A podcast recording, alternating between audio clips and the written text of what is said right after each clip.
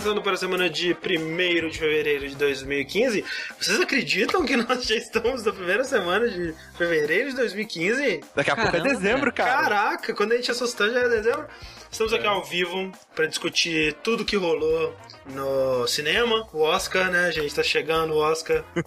né? O Oscar tá chegando, chegando né, cara? É. E sabe quem tá concorrendo, André? Quem tá concorrendo, CG? Boyhood, cara, o melhor filme dos últimos anos. Mas eu ouvi dizer que, que ele foi feito em 12 anos, é isso mesmo? É verdade, levou 12 anos pra que ser feito, coisa cara. inacreditável, não acredito nisso. Só pode ser o melhor. Como é que um filme desse não vai ganhar? Quanto tempo que Birdman demorou pra ser filmado? Um ano?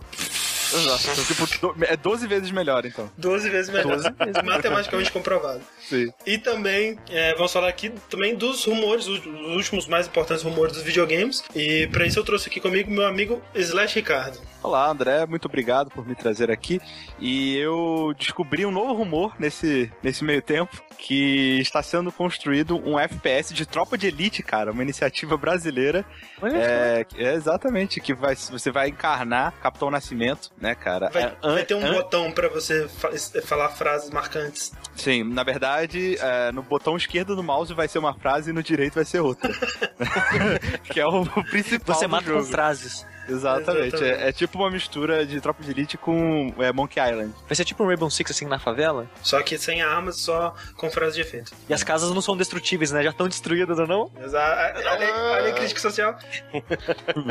e além disso, outra, outro do, do, meu companheiro de descoberta de rumores, Eduardo Sushi. Tem as notícias. Olá a todos. É... E peraí, não, peraí, peraí, tô, tô vendo uma notícia nova aqui, tô me passando nesse momento que anunciaram, André, um jogo que vai sair dentro de 12 anos. Ai, meu Deus. Chama Half-Life Girl... Boyhood. Chama Girlhood.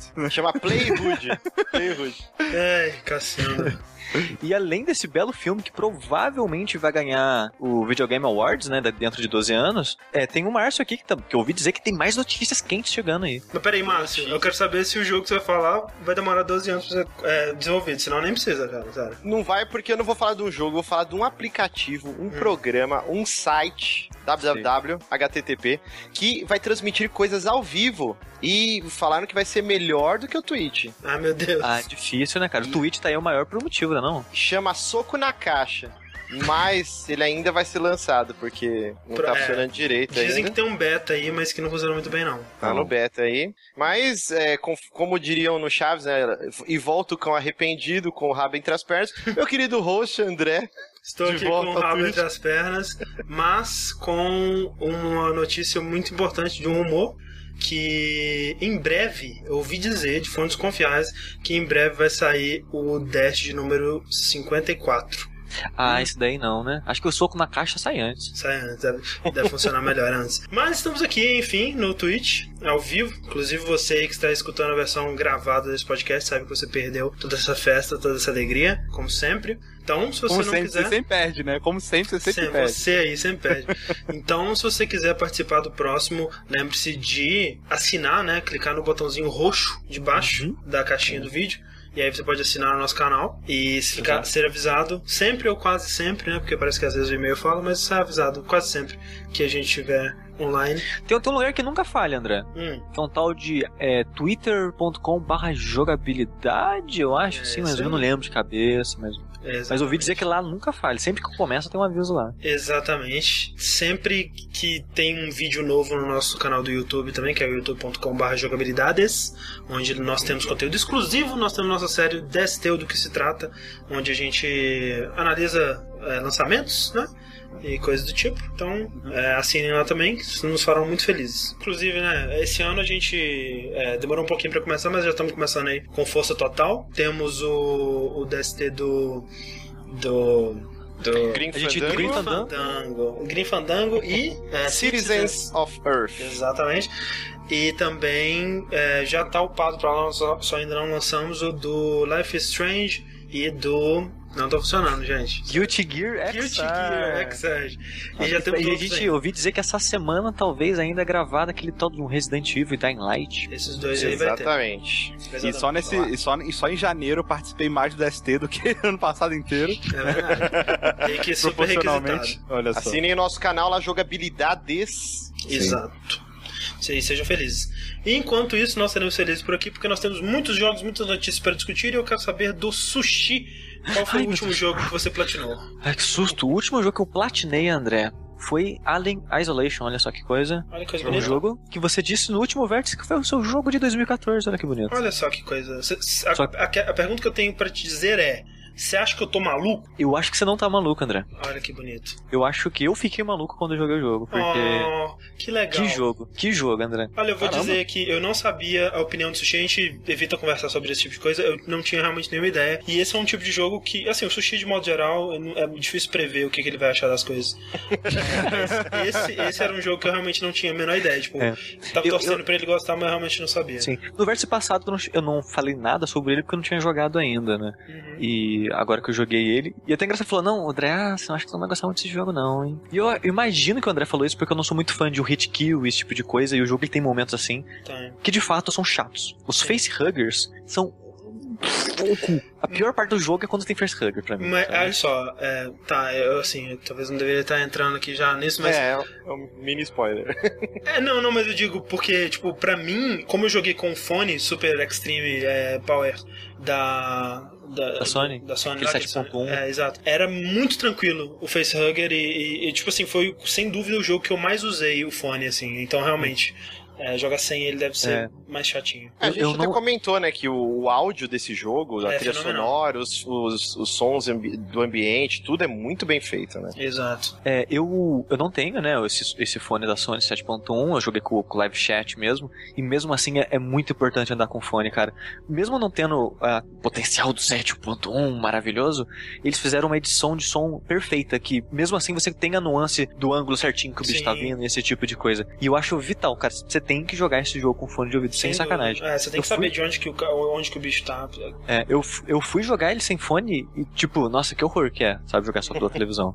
Ah, não chega a ser um horror, né? Mas eu joguei também em com comparação, chat. acaba ficando, sabe? Sim, sim, é. A experiência primordial seria com um fone de ouvido, assim. É muito bom o som do jogo. E você achou ele assustador, Steve?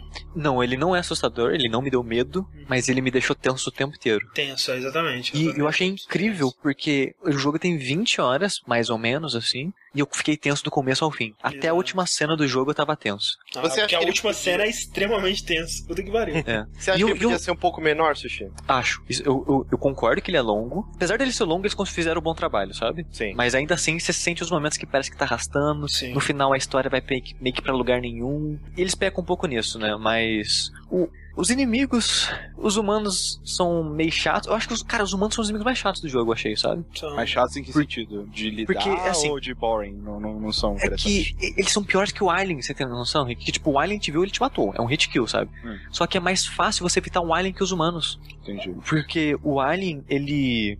É engraçado que na tela de load do jogo fala: o Alien tem os sentidos mais apurados que todo mundo no universo, e tome cuidado com ele, e não sei o que lá, sabe? Mas os humanos, eles enxergam muito mais longe que o Alien. Os humanos. Teve um dia que eu tava, tipo, debaixo de uma mesa, muito longe e no escuro. O humano me viu. O Alien, eu andei do lado dele e não me viu. É, o Alien, ele, eu também tinha É. essa impressão. O Alien, é, ele era o mais tranquilo de você despistar. É, talvez Sim. um jeito do jogo dar uma roubadinha pra não ficar tão frustrante, né? Sim. Sim. E outra coisa que eu achei chata que eles fizeram no jogo, eu meio que entendo porque eles fizeram, mas eu achei chato, é que a máquina sabe onde você tá. Então, o, o Alien, por exemplo, é, os, os androides, os humanos, eles não mudam muito de área. O Alien, ele tá onde você tá. Isso. Então, conforme você tá mudando de área, o Alien tá indo atrás de você. Não importa se ele te viu mudando ou não. Isso E- depende um pouco, Sushi. Eu- o que eu senti é que diversas vezes quando você pega aquele. o tipo trenzinho, né? Eu ah, esqueci não, o sim, sim. nome, É né? que- é, não, é, quando você muda de missão é, o- é outra história. E mas... isso daí, ele- na verdade, é mais de acordo com a história, o que tá acontecendo na história. Se o Alien Sim. tá atrás de você ou não, né? Tipo, É, o que eu senti é que quando tá, eu- momentos que não. Quando eu chegava numa área nova, ele não estava andando pelos dutos, que você. O som é tão bom que parece que, que treme, né? O fone, né? Uhum. A, Sim. pe- a pisada dele. Pau, pau. Então eu sentia que, não, que ele não tava lá, só que aí se eu fazia algum, algum descuido, algum barulho, e é muito legal a física, né? Se você esbarrar, cai, as coisas fazem barulho Isso. também.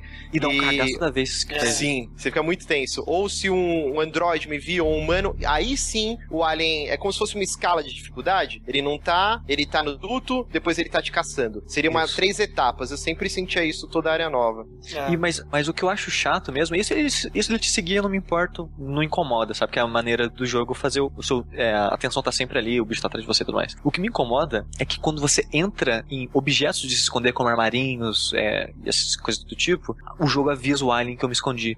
Então o alien tá. E nem aparece no radar, tá longe pra caramba. Eu entrar no armário, ele aparece na hora do lado e fica rondando o armário. E isso do jogo avisar que eu entrei no armário me incomoda muito, sabe? Porque eu tô longe Sim. dele. Aí pra dar aquela tensão do bicho passar dentro do armário e você tá lá, meu Deus. E tipo, eu, não, eu tô preso aqui dentro com ele lá fora, sabe? Pra dar essa Sim. tensão, o jogo avisa o bicho Ele e o bicho fica lá.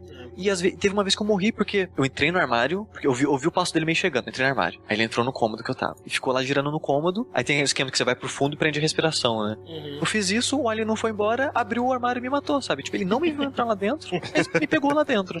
É, talvez seja um bugzinho da inteligência artificial, às vezes, né? Fica num E- loop, né? E isso acontece com duto de ventilação também. Eu- Foi, foi a mesma história. Eu vi o passo, entrei no duto de ventilação. Aí eu, vi- eu fiquei olhando pelo radar, né? O radar eu vi ele indo embora, passando reto. Daqui a pouco ele voltou, eu vi o pontinho né, vindo correndo, entrou e me matou, sabe? Ele não sabia que eu tava lá dentro, mas o jogo sabia que eu tava lá dentro, sabe? Hum.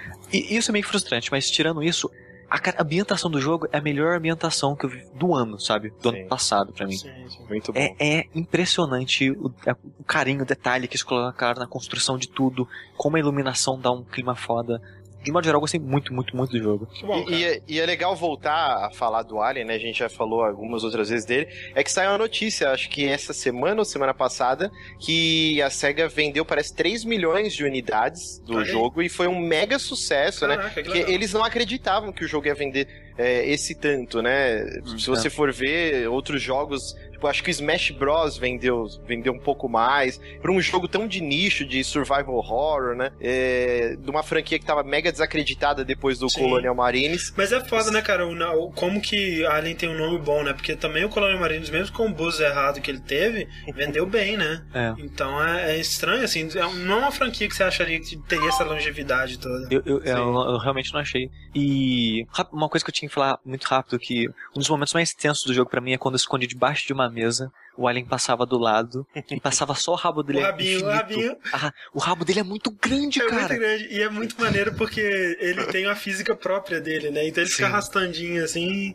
E, E, é cara, muito a- legal. E ao contrário do Você, André, você queria que- ter um rabo com a física própria? Porra, né? cara, sim, e é legal porque ele, ele cê- cê- tipo assim, é tão bem animado que você sente o peso é, o do rabo Uhum. dele. É um rabo pesado, sabe? É um rabo. Não, de- e, e o rabo dele é como se fosse uma espinha, né? Ele tem aqueles Ah. tracinhos pra fora, assim. E é tipo, é gigante, ele anda devagarzinho, assim, só vai pack, pack, e o rabo gigante. Não acaba, e não acaba. ele vai indo, e daí eu volto na mesa e o rabo tá lá ainda. sabe?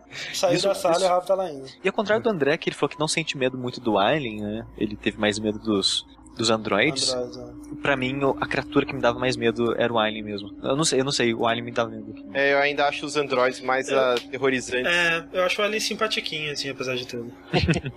Eu não, E- é tá, eu não tenho é, medo desse tipo de alien, tá ligado? Porque esse, a- o alien é um monstro, né? É um- Sim. é- não é um alien, é um monstro. Ele podia aparecer num, num jogo, no Skyrim, que eu não ia achar estranho, E, entendeu? não, e, e É, ele é um Alien porque é uma criatura alienígena. Pois é, pois é. Eu acho muito pior o trailer de um jogo que eu vi recentemente chamado Abduction, que Hum. são aliens mesmo, tá ligado? Aí esse, é- O- o- esse o- velho, eu não jogaria nem fudendo. O nem homenzinho fudendo, cinza. Os Greys. Nem, caralho, nem fudendo, cara. É, outra tipo, coisa que eu gostei não- muito foi a dublagem da Amanda, cara. Eu gostei muito da dublagem. Em inglês, dela. né? Sim, em inglês, eu não vi em português quando Ah, tava. Ela manda muito bem. É que, é que ela tá sempre, sabe, ofegante É, e gritando, gritando, e estabanada, É. sabe, assim. Eu gostei muito disso. É legal mesmo. Mas, André, Ah, apesar de que eu falei bastante de Alien, o, que- o jogo que eu ia falar de verdade hoje, olha só que coisa. Outro survival horror que tão tenso pra mim quanto o, Alien é o remake, né? O Resident Evil Remake Remaster 2025. HD Edition HD. X Plus Alpha é, Tournament Arcade Mode É Capcom, né, velho? 2. É, Vezes. é, é, tipo, né? Vocês acham que ainda vai rolar mais um remake de Resident Evil 1? Não, acho que não. Não, assim, Pô, pra eles- próxima geração sim, mas é o que eu que, tipo assim, dá, dá- tipo assim, dá dois dias aí que anunciam um novo Resident Evil 4. pra- Não, eu acho que assim, um remaster não vai rolar mais, mas eles refazerem do, Do zero, zero. com outra engine. Ah, Eu acho que eventualmente. Eu acho que eventualmente sim, porque, querendo ou não, cara, Resident Evil 1, ele é o jogo de terror mais importante que existe, né? Ele é o jogo É. seminal, assim, ele é... Sim. Foi ele que começou o survival horror, né? Você pode dizer, ah, Alone in the Dark, mas porra... né? Onde começou mesmo. É a mesma coisa do. Gears of War. Ele não, ele não inventou Exato. o murinho, mas inventou o murinho, sabe? É, ele que Inclusive, o. Resident Evil 1 é tão importante que ele não só revitalizou, ele revitalizou o gênero, Criou, né? né? Ele trouxe até os filmes de zumbi à tona. Eu li um livro Aham. da minha esposa que chama é, Mortos, eu não lembro agora exatamente, que é um livro que ele pega desde o primeiro filme de zumbi, em 1920 e pouco, até hoje. E aí tem uma entrevista gigante com o George Romero, que é o criador do zumbi seminal que a gente conhece, de Uhum. Epidemia, de, cani de canibalismo, tudo. E ele falou que ele estava desacreditado, ele tinha meio que desistido. E quando saiu Resident Evil 1, ele, ele quis retomar e quis fazer novos filmes de zumbi. E aí a gente teve o boom de novo na indústria. É, eu acho que Então- esse boom que a gente tem até hoje aí, que tá, tipo, né, pra muitos mega saturado já, começou aí com Resident Evil. Sim, provavelmente. É muito importante, cara. O, o pessoal, tá- o Shirokazu comentou aqui agora, poderia rolar um remake de Resident Evil 2, mas né, Capcom, né? É engraçado que, ao contrário do André, que acha o Resident Evil um dos piores, eu, ele é um dos meus favoritos. Porque O eu André acha o entendo. Resident Evil 1 um dos piores? É, Sim, eu não entendi é, tipo assim, Não é que ele não gosta, é que o É. André gosta de todos os Resident Evils. eu gosto muito de todos, né? E o 1, ele realmente tá é, abaixo na minha lista. No caso, é o de PlayStation 1, porque o Da remake série HD numerada. Exato, exato, da, Tá, série, da série principal numerada. Porque, até porque esse remake é Remaster HD, eu só comecei a jogar ele é, e eu não tinha jogado antes, né? Eu não tinha jogado de GameCube, então não tenho opinião sobre ele. E eu sempre gostei muito do primeiro, né?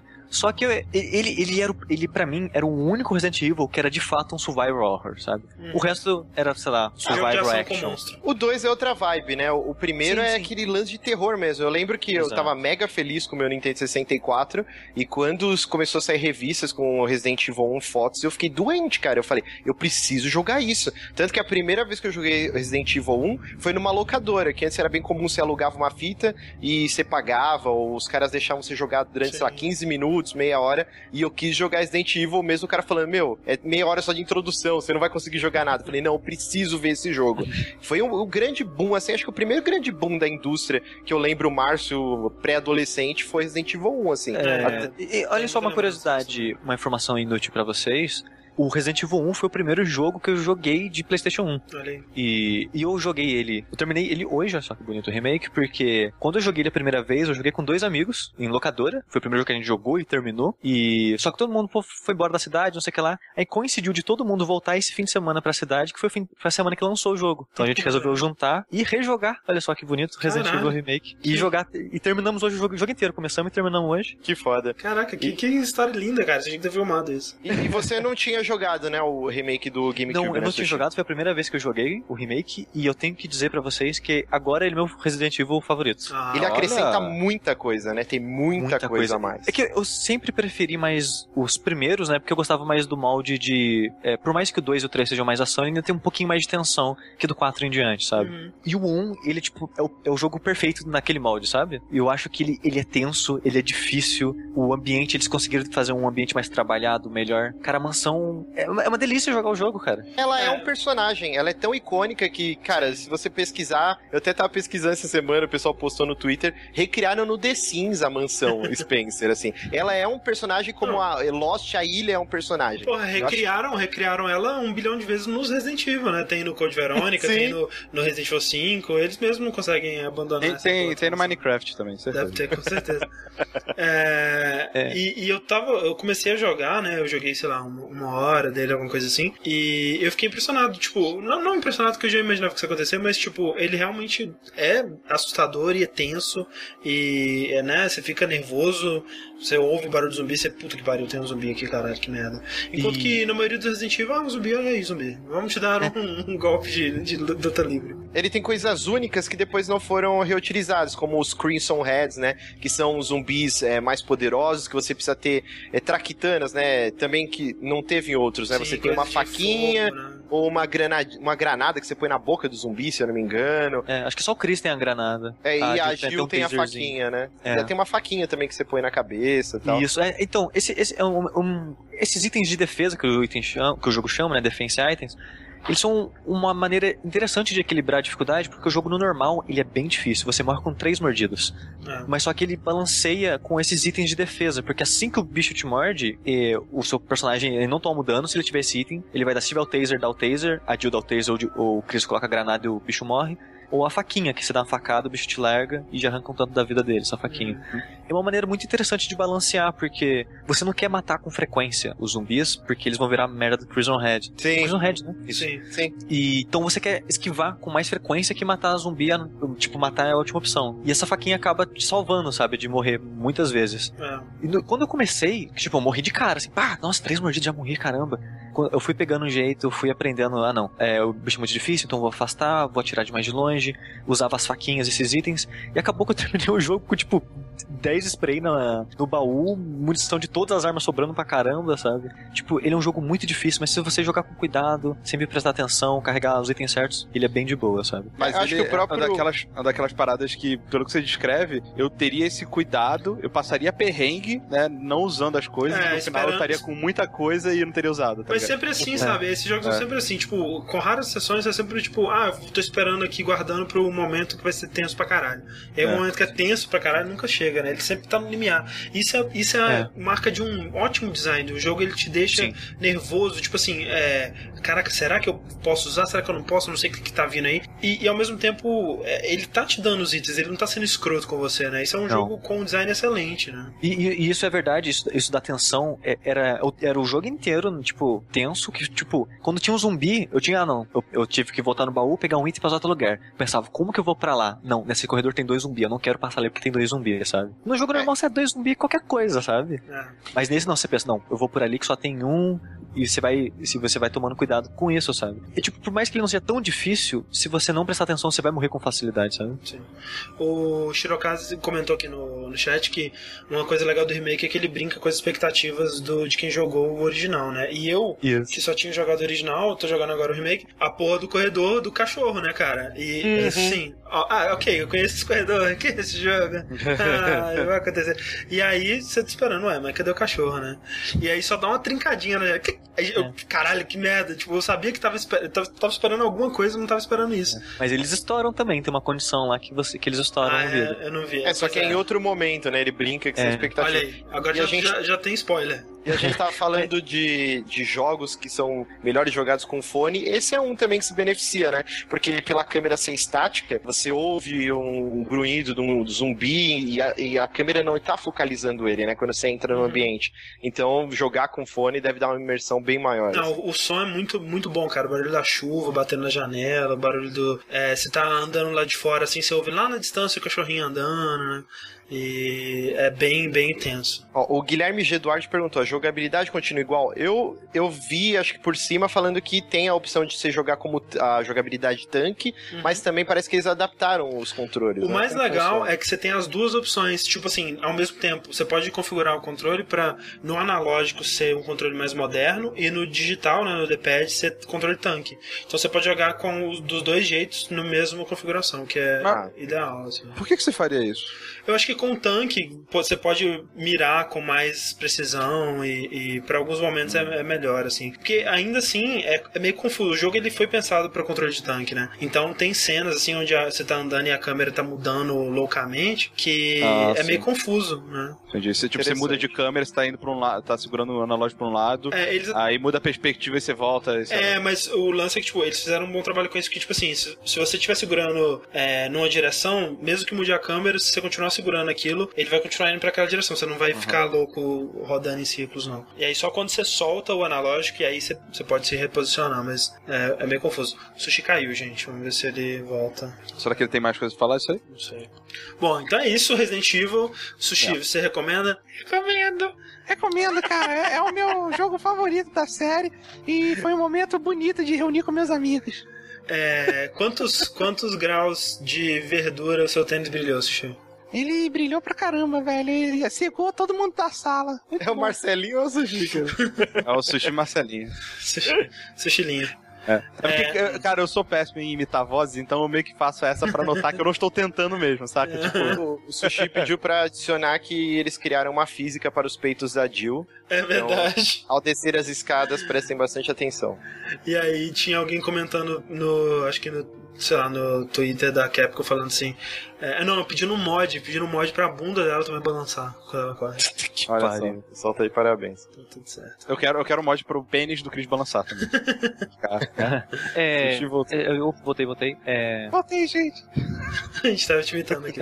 Mas é isso aí, não é? Resident Evil? Sushi? é isso aí. Eu, eu, eu indico com força. Com força, é isso aí. Melhor Resident Evil. Enquanto o Sushi se perdia é, na mansão Spencer de Resident Evil, eu me perdia por algumas horinhas que fossem. Mas eu perdia com alegria e amor. Onde, onde? Coração. Em Life is Strange. Life is Strange, que é um jogo é, muito legal. Superou as minhas expectativas, porque ele foi anunciado, a gente falou dele, até mostrou o trailer dele quando ele foi anunciado aqui. Era um jogo do estúdio Don't Nod, que foi o estúdio que fez Remember Me, que é um jogo né, que tenta grandes coisas, é um jogo ambicioso. E tem boas ideias, mas a execução dessas ideias não é, é necessariamente das melhores, né? E vendo que a, ideia deles com o Life is Strange seria fazer uma coisa mais focada, né? Mais né, menos ambiciosa, mais ali tranquilinha. Eu me animei bastante desde o começo, né? Eu lembro, se vocês escutarem o, o, o vértice que a gente gravou naquela época, eu devo ter dito algo no sentido de que parecia The Walking Dead com Gone Home. E eu acho que mesmo. é basicamente isso. O sistema do jogo ele é Walking Dead, né? Ou seja, você tem, você anda pelo cenário é, em terceira pessoa e você interage tipo um adventure, né? Só que é, com menos puzzles, tem mais puzzles que o Walking Dead, mas menos puzzles do que um, um adventure clássico mesmo teria. E aí você conversa com as pessoas e as decisões que você toma elas têm consequências, sejam elas imediatas, sejam elas é, pro próximo episódio ou dali pra, sei lá, né? Sabe quando que vai voltar aquela decisão que você fez no começo que você achou que não tinha nenhuma importância e que vai decidir o destino da humanidade. Ele é episódico, então, em quantos? Cinco episódios. Ele, Cinco tá, ele tá episódios. tentando seguir me- bem o molde da Telltale mesmo. E ele faz isso muito bem, inclusive. Até melhor que a Telltale em diversos aspectos.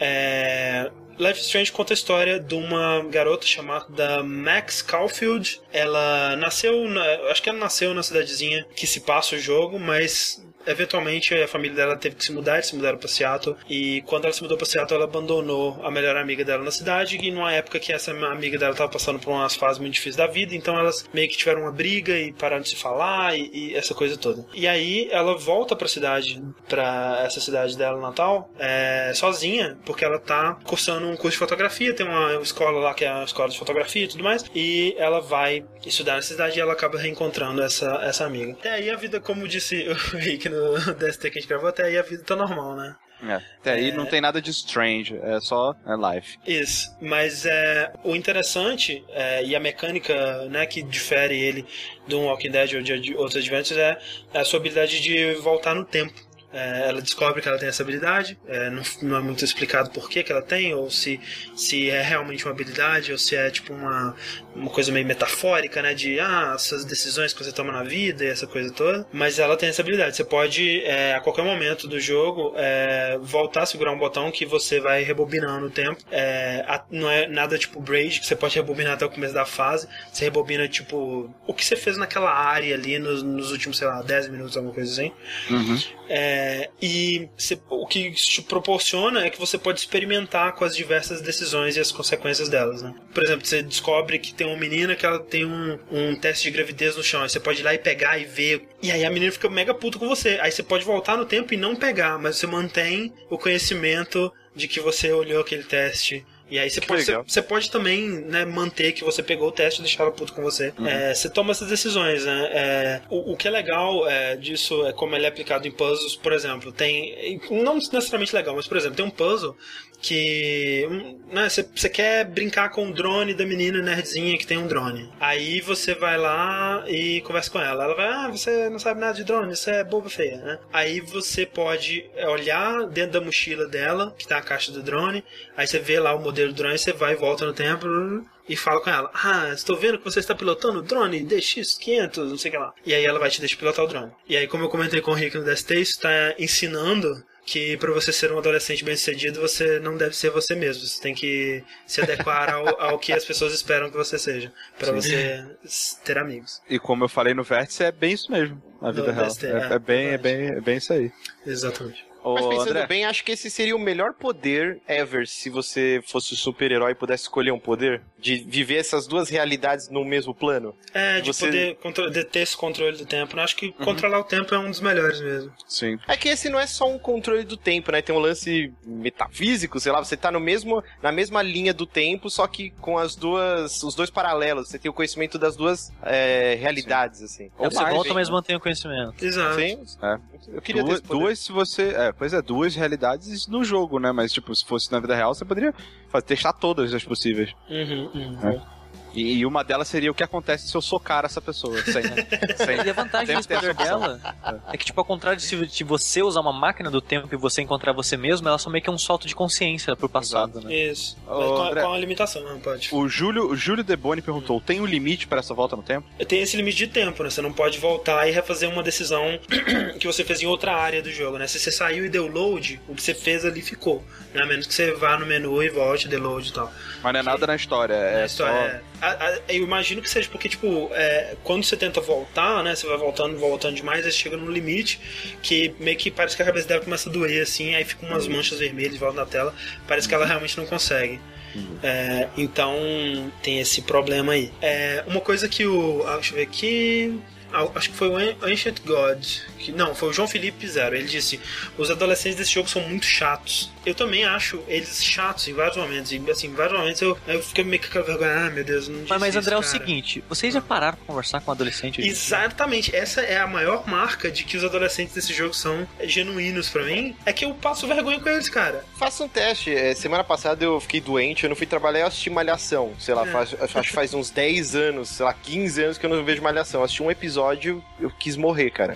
Exato. Então, os adolescentes é uma merda, E a cara. gente tá na idade de achar adolescente chato. Então, Sim. tipo, eu, isso é a prova de que eles fizeram bons adolescentes. E mesmo assim, eu não. Tipo assim, né? Tem momentos da, da Max que você fala, nossa, caramba, menino, não faz isso não. Mas ela é uma personagem. É, é, em- né, que você consegue ter empatia por ela, pelo que ela tá passando, especialmente é, pessoas que têm algumas ansiedades sociais, como é o meu caso, é, se reflete, é, ver isso refletido na, na Max é legal. A história do jogo em si, é, eu quero eu quero saber pra onde que vai. Fiquei muito intrigado por esse primeiro episódio, tanto é que eu comprei o, o Season Pass depois, porque pelo menos no PS4 eles vendem de um jeito esquisito, que é tipo, você pode comprar o primeiro episódio, e aí depois você compra o Season Pass, que é do 2 ao 5. Caraca, não E- tem já um pacote com Completo tudo? não, no Steam tem, mas no, no PS4 não. Esquisito. Estranho. E eu gostei muito, muito mesmo. A, o gráfico, né, a parte gráfica do jogo, eu achei ele incrivelmente bonito. Muito É, mais bonito sério? que qual- qualquer jogo da Telltale. Eu, eu ia te perguntar, porque eu achei lindíssimo também. ah, Lindíssimo, os detalhes, assim, apesar de ser bem é, meio cartunesco, sei lá, tem um Sim, estilo esti- bem próprio. Estilizado, é. Eu achei o quarto da, da menina lá no nível do, do quarto da, da filha do. Meu Deus! Não, Last não. of Us. Esqueci o nome. É, Da, Não, não, não da, da, da Sarah. Isso, o quarto da Sarah, eu achei Sim. a qualidade gráfica naquele aquele estilo, cara. É, você vê que é eu, um não- eu, não- eu não- personagem. é, eu não achei que é pra tanto. Mas assim- é, é- é legal a riqueza em detalhes, sim. Exato, e sabe? tem, Não tem é, nem, aquela não é nem tanto o gráfico em si, mas tipo os detalhes, sabe? A, a atenção ao detalhe. Acho que esse que é a questão. Sim, e, e, e, obviamente né, é um jogo com de orçamento limitado, é, é um jogo menor, né, não é um AAA gigantesco. Então assim, tem, você tem que controlar suas expectativas. Mas ele tem cenas lindíssimas, cara. Tem umas cenas no final do jogo que eu fiquei, eu fiquei, caraca, eu preciso desativar as legendas pra eu tirar screenshot disso e colocar como papel de parede aqui, porque tá foda. É aquela coisa também dos jogos da Telltale, a animação facial, não é lá essas coisas, né? É, aquele personagem com, né, com a boca mexendo, tipo fantoche, assim, parece que tá falando o que tá dizendo e tal. Mas é aquela é o que você tem que manter né, em perspectiva quando é um jogo é, desse, desse, desse tipo, né? Desse, desse orçamento aí. Ok. Mas eu gostei muito, cara. É recomendadíssimo Life is Strange. Foi contra algumas expectativas que eu teria sobre Você tá ele. mais empolgado. Você tá mais empolgado com ele do que jogos da Telltale, os, at- os atuais, André? É, com todos os da Telltale. Por mais que eu tenha gostado bastante do Borderlands e. É, do Borderlands. Eu tô mais animado com o Life is Strange, sim, de fato. É, ele tem umas coisas legais também, por exemplo, tem o diário da Sam que você pode ler, e depois, tipo, eu li as primeiras oito páginas, e depois quando eu terminei, quando eu tava gravando DST, eu vi que tinha mais, tipo, tinha 20 páginas pra ler. E eu, caraca, eu preciso ler isso, e eu fiquei empolgado de ler, sabe? É, e os troféus do, do jogo são legais que são fotos que você tem que tirar e aí fica um desenho, né, um rabisquinho do que que você tem que procurar. E aí você vai correndo atrás disso no cenário e tentando fotografar aquilo pra, pra conseguir os troféus. E é bem divertido. Um coletável bem legal de fazer. Tem previsão de quanto em quanto tempo vai sair os episódios, não? Eles disseram que o próximo sai em março, então de dois em dois meses, talvez? Talvez. Uma coisa assim. Maravilha. Estou ansioso para jogar essa, essa beleza. É, eu quero saber, tô curioso também pra saber o que, que o Sushi vai achar. Alegria, alegria. Alegria, alegria. Enquanto alguns voltam no tempo, outros não, vo não voltam, né, Márcio? O- Outros voltam à vida, André. Volta, caraca, peraí, peraí, gente. Enquanto uns voltam no tempo, outros voltam à vida, não é mesmo, Márcio? Caraca, parabéns pelo segue, Sushi. Tá de que parabéns. isso, cara? Foi eu que falei, o Sushi editou. Não, foi o Sushi, ele, ele que arrumou, na edição o Sushi vai editar. Mas sim, estou jogando Dying Light. É, jogo de zumbi, como não poderia deixar de ser. E, cara, eu, eu acho que eu nunca pesquisei tanto na minha vida sobre um jogo antes de comprá-lo. Eu peguei um trauma foda de Watch Dogs.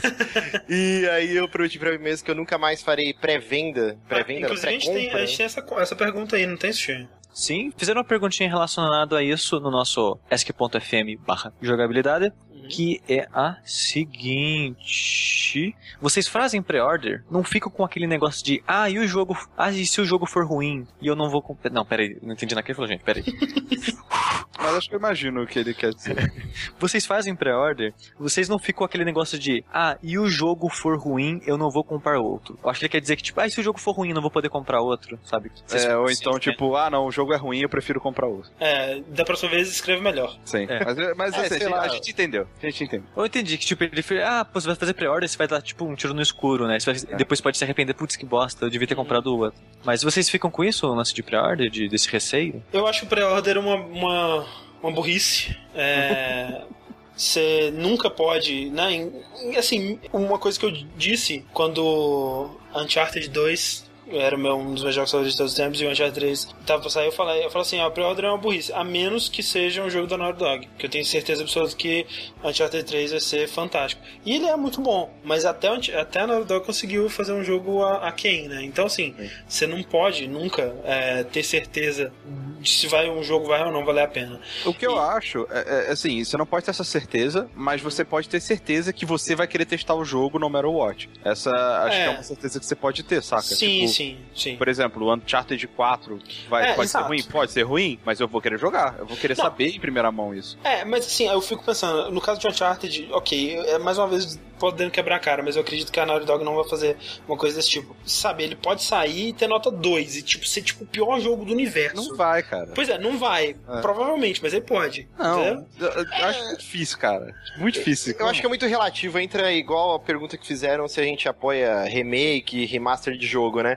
Cara, isso é tão relativo porque se for um título que você gosta, você vai fazer uma, uma vírgula nessa exceção Sim. e, ah, pode fazer. E, e- e outra coisa, André, se tipo, saísse Uncharted 4 e a nota fosse 2, você não ia, tipo, Sim, sim. querer É, falar, sim. velho, não é possível, É, eu cara, quero por que, é 2? Deixa eu ver essa merda. Não, peraí. É que nem Resident Evil 6, sabe? Tipo, eu Aham. quis ver. E Sim, sim. que bom que eu quis, né? Porque, no fim das contas, independente do review, né? A sua opinião é que conta. No, no mundo ideal, a gente né, testaria e jogaria todos os jogos, porque, né? A nossa opinião é a que mais vale, mas, né?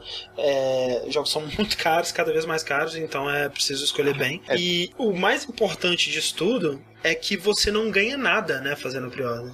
Então, Cê- Bom, eles dizem que te dão não. Mas coisas. não ganha nada. Exato. às Geralmente vezes- é uma bobeirinha, na- assim. Não, mas às vezes na pré-order você tem lá 10% de desconto, não sei. É, É muito difícil, viu? é. Geralmente eles te dão uma DLC de uma arma que não vai fazer Sim. diferença nenhuma no jogo, assim. É. O, o código de conduta que eu criei pra mim depois de Watch Dogs é assim: só farei pré-order de, de franquias que eu já sou muito fã. Sim. Franquia nova, eu não vou fazer É pré-order. uma boa, é uma boa. Então, por exemplo, Halo ou Master Chief Collection. Cara, eu já tinha jogado todos.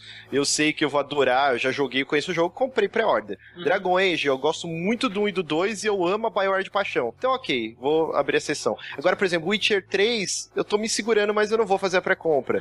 Uhum. O The Order também não. Bloodborne, que eu sei que eu vou gostar, também não. Porque o Hot Dogs me deixou um gosto muito amargo na boca, cara. E o Dying Light foi isso. Eu fiquei atrás e de tudo com até texto, tudo com até vídeo. Eu consumi muita coisa antes de, de falar, ok, eu vou comprar esse jogo. Você jogou, eu não eu, eu va- divaguei um pouquinho aqui, você jogou o Dead Island? Joguei. Então, isso que é interessante, até separei aqui, que o Dead Island era o jogo da Techland, a empresa que fez o Dying Light, Uhum. e, e ele era um jogo de zumbi bem galhofa, até remetendo um pouco ao filme House of the Dead, do Ivo Boa, assim, que começava com um rapper no show, Uhum. uma música, como que era? Hoodoo the Voodoo Beach, tipo, ele tinha um climão muito de filme B, as armas eram over the top, você pegava um cano que soltava um raio, não sei o que, tudo no jogo ele era bem galhofa, ele tinha um lance até de um humor velado, né? Uhum. E o que rolou é que a Techland, ela não vai fazer o Dead Island 2, ela foi pro Dying Light, que é uma visão bem mais obscura, um filme É bem mais deprimente, mais.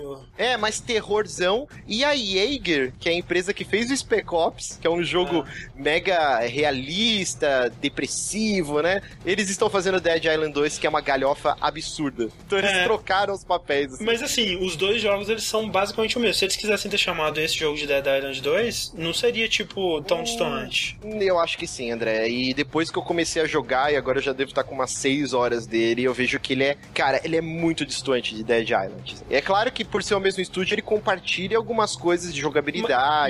Mas, mas são muitas coisas, né? E, tipo assim, ele é tipo. Ele é realmente como se fosse uma sequência boa de Dead Island. É aquela sequência que incrementa, né? E adiciona sim. novas mecânicas e tal. E, tipo, mudou é, realmente o. Tipo assim, não tem tanto humor, mas, tipo. Tem um pouquinho ainda, né? Quando você tá batendo um zumbi com, uma, com um cano eletrocutado, né? Ele fica tremendo no chão. É, isso é engraçado, né? Não tem Ah, como sim, você- mas é um humor, tipo, mais Sim. pessoal, né? Sim, não é sim, algo escrachado como história. era. Ah. Ô, Mas, Márcio, oi. Só fazer uma pergunta. Esse jogo se passa numa favela do Rio?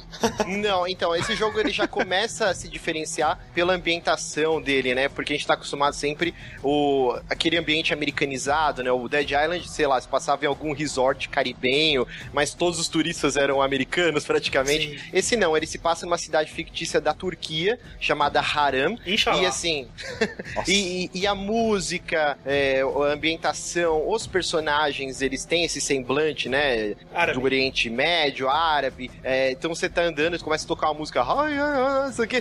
Tudo nele é muito temático, assim, nessa parte turca e árabe. Isso é bem legal, já dá um diferencial gigante no- na estética do jogo. A trilha sonora dele, cara, é absurda. Que trilha sonora foda. Faz tempo que eu não, não fico tão ligado numa trilha de jogo, assim. Até baixei uma porrada de música. Ele tem aquelas. Ah, Remete até ao filme Drive em algumas partes, que é aquele lance de som anos 80 com Sim, sintetizador. sim, sim. Só É, que eu- dá uma quando- vibe muito, assim, de terrorzão, filme de zumbi clássico. Quando você tinha. Quando você comentou né, sobre a trilha, é, eu não tava lembrando. Agora que você falou que parece drive, eu lembrei. É, e é Sim. realmente bem foda. Sim, é bem foda, cara. É, dublagem, eu achei que tá muito boa. É, Eu- uma parênteses aí, Márcio, que ele, ele é um daqueles jogos que ou tá 100% em português ou 100% em inglês, né? Você não Ah, é? consegue jogar. Se o seu sistema tiver em, em português, você não consegue jogar ele com áudio em inglês legendado em português. Isso E- é muito escroto. Inclusive, muito eu vi o. Stefan no Twitter reclamando que ele comprou no Steam e o jogo dele tá dublado em português. Pois é, não, é. Aqui se o sistema tiver em português, eu comprei em disco, né? E pelo menos não tive que baixar outra, se- sei lá, pacote de dados aí pra ter a dublagem em inglês. Mas a dublagem em português, é, ela, assim, em qualidade de, de interpretação, ela tá no nível que você espera hoje em dia, assim, ou seja, não muito bom, mas aceitável. O problema são os ah, os problemas técnicos, assim, em vários momentos, vários, vários momentos é, do, do tempinho que eu joguei com ela, as frases cortavam, sabe? Parece que eles programaram errado, assim, o cara tá falando, aí cortava e passava pra próxima linha, assim. É muito bizarro, sabe? Parece que foi feito meio nas coxas essa parte. Que suado. É, eu, tô- eu comprei ele digital, tô jogando ele em inglês. Mas assim, fugindo desse lance da, da dublagem, o, o André tava falando que ele remete bastante ao Dead Island. Eu acho que ele puxa muita coisa dos jogos da Bethesda, cara. É, o sistema de level up dele é igualzinho de Skyrim ou do Oblivion, Sim. né? Quanto Uhum. mais você usa ah, ou parkour, ou corrida, ou golpe, Combate, é. combate, você vai subindo de level naquilo que você está usando. Isso eu achei Eu- bem legal. É, o que eu acho dos melhores sistemas, assim. Sim, acho bem interessante. É, acho Bom, legal assim. Inclusive no começo do jogo, assim, sei lá, as primeiras três horas eu mal lutava contra zumbis. E aí eu fui subindo tudo e em combate eu não tinha nenhum ponto. Eu falei, ok, eu preciso começar a, lutar. entrar em combate, porque senão vai ficar muito, muito foda, assim. Quanto tempo de jogo que você jogou, Márcio? Eu acho que eu tô com umas seis horas, quase sete horas, assim. Legal. Eu tô, eu tô te alcançando, eu devo estar com umas 4 horas, assim. E eu tô gostando muito mais do que eu esperava. Porque assim, eu comprei ele meio que assim, ah, eu tenho um- um- uma cota de jogos que eu posso comprar por mês, sabe? e eu não, e eu não excedi essa cota ainda. Então ah, não tem mais nada que eu quero comprar esse mês. Então vamos comprar Dead, o Dead, eh, Dying Light. É, e meio que assim, ah, vamos ver qual que é, né? Pelo menos eu vou ter que falar no vértice quando o Márcio falar certamente sobre ele. É, e eu tô gostando muito, cara. Eu não esperava que eu fosse gostar tanto.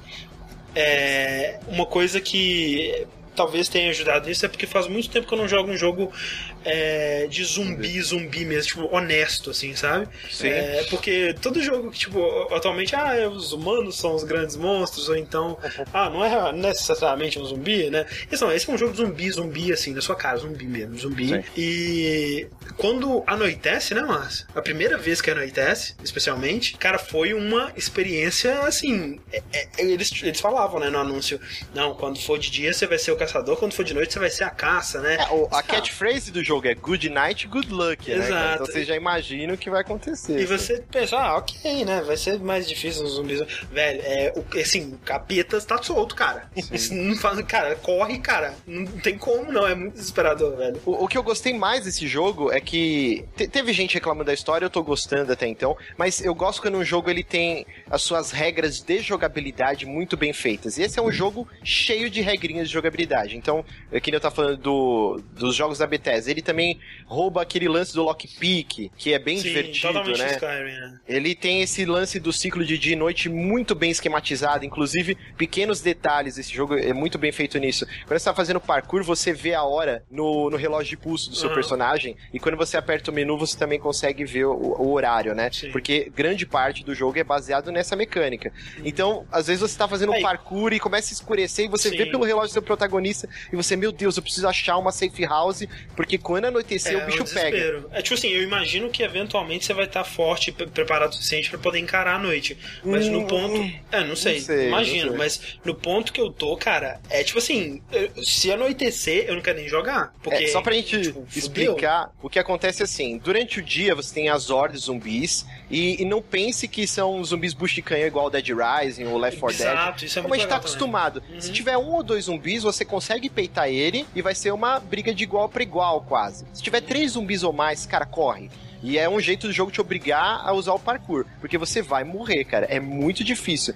Você É, nunca se sente um cara muito overpower. É, eles Ah. são bem resistentes também.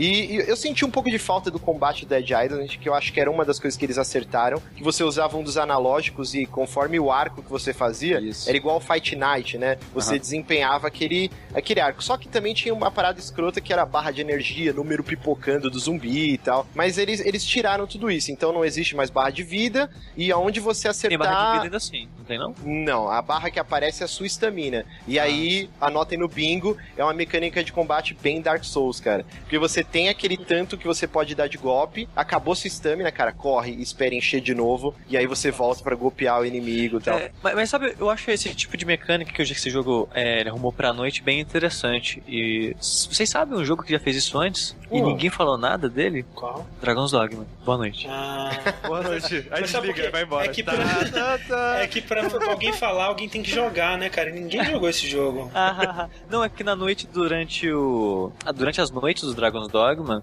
virava meio que estrada de medieval, sabe? Se você sai de noite, tem muito mais besta e tem bandido a cada esquina que você vira, sabe? É, não, mas assim, tipo assim, tem, tem mais inimigos, né? Aqui. Assim, não, é mais perigoso também. É- Então, tipo, eu não viajava de noite, por exemplo. Mas é porque assim, aqui, você, tipo assim, você tá fazendo parkour de dia, você, realmente é o caçador, você tá explorando, você tá vendo que- pra onde você vai, fazendo seu, seu ritmo, né? Seu próprio caminho, seu caminho e, e vendo onde é o caminho mais.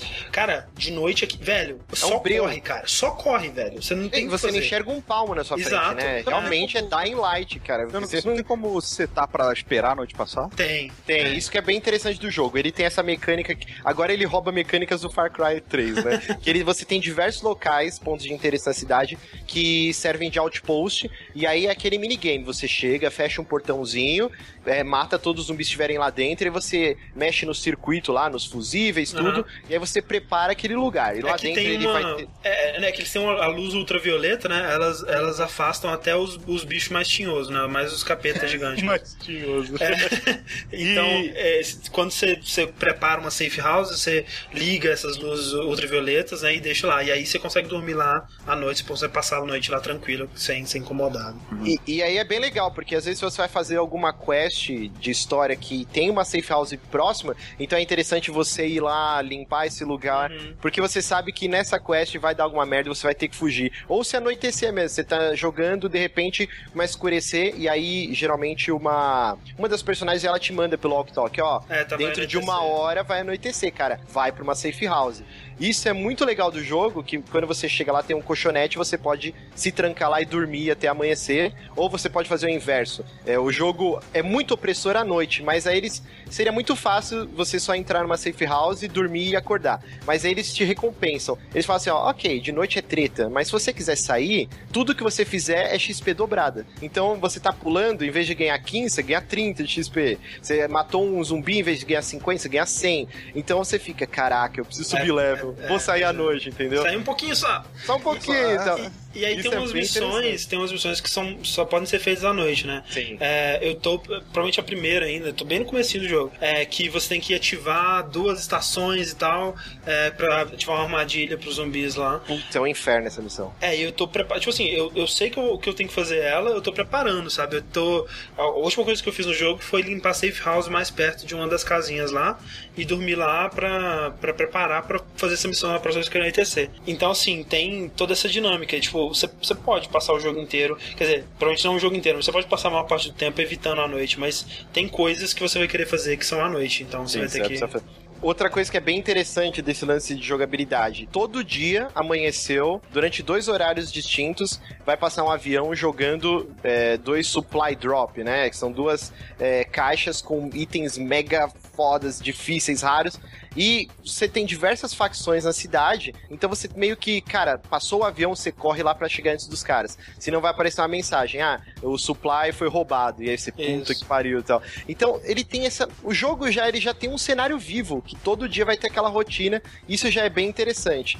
E aí ele adiciona esse lance das facções. Então você tem um grupo que se barricou num hotel, e, e é esses detalhes que são bem legais. Como eles fizeram pra se barricar? Eles explodiram a escadaria do primeiro andar. Então, cada andar tem, tem uma galera que vive, em um andar eles fizeram enfermaria, tem outro que é com as crianças. Então você sente que aquelas pessoas lá não estão só lá pro jogo existir. É como se elas tivessem aquela rotininha. Então, é muito interessante. Diversas salas que eles criaram que não vai alterar em nada no jogo, mas existe só pra você ficar eh, nessa imersão. Então você entra, tem um maluco amolando facão, tem outro lugar que tá com um monte de pote de comida. São locais que não vai ter nada pra você interagir, mas é só pra mostrar que aquela galera tá vivendo. Você sobe no hotel, no topo do prédio, tem um monte de balde pra captar água de chuva. Isso é legal também. Tem dia que você acorda e tá chovendo, ele vai alterando assim a, o, o tempo. Não é só de noite com A sol. chuva, a chuva é muito bonita. Sim, muito Qual que é bonito. o objetivo do jogo? O que você tem que fazer? Então, a história é o seguinte: é, nessa cidade fictícia, Haran, é,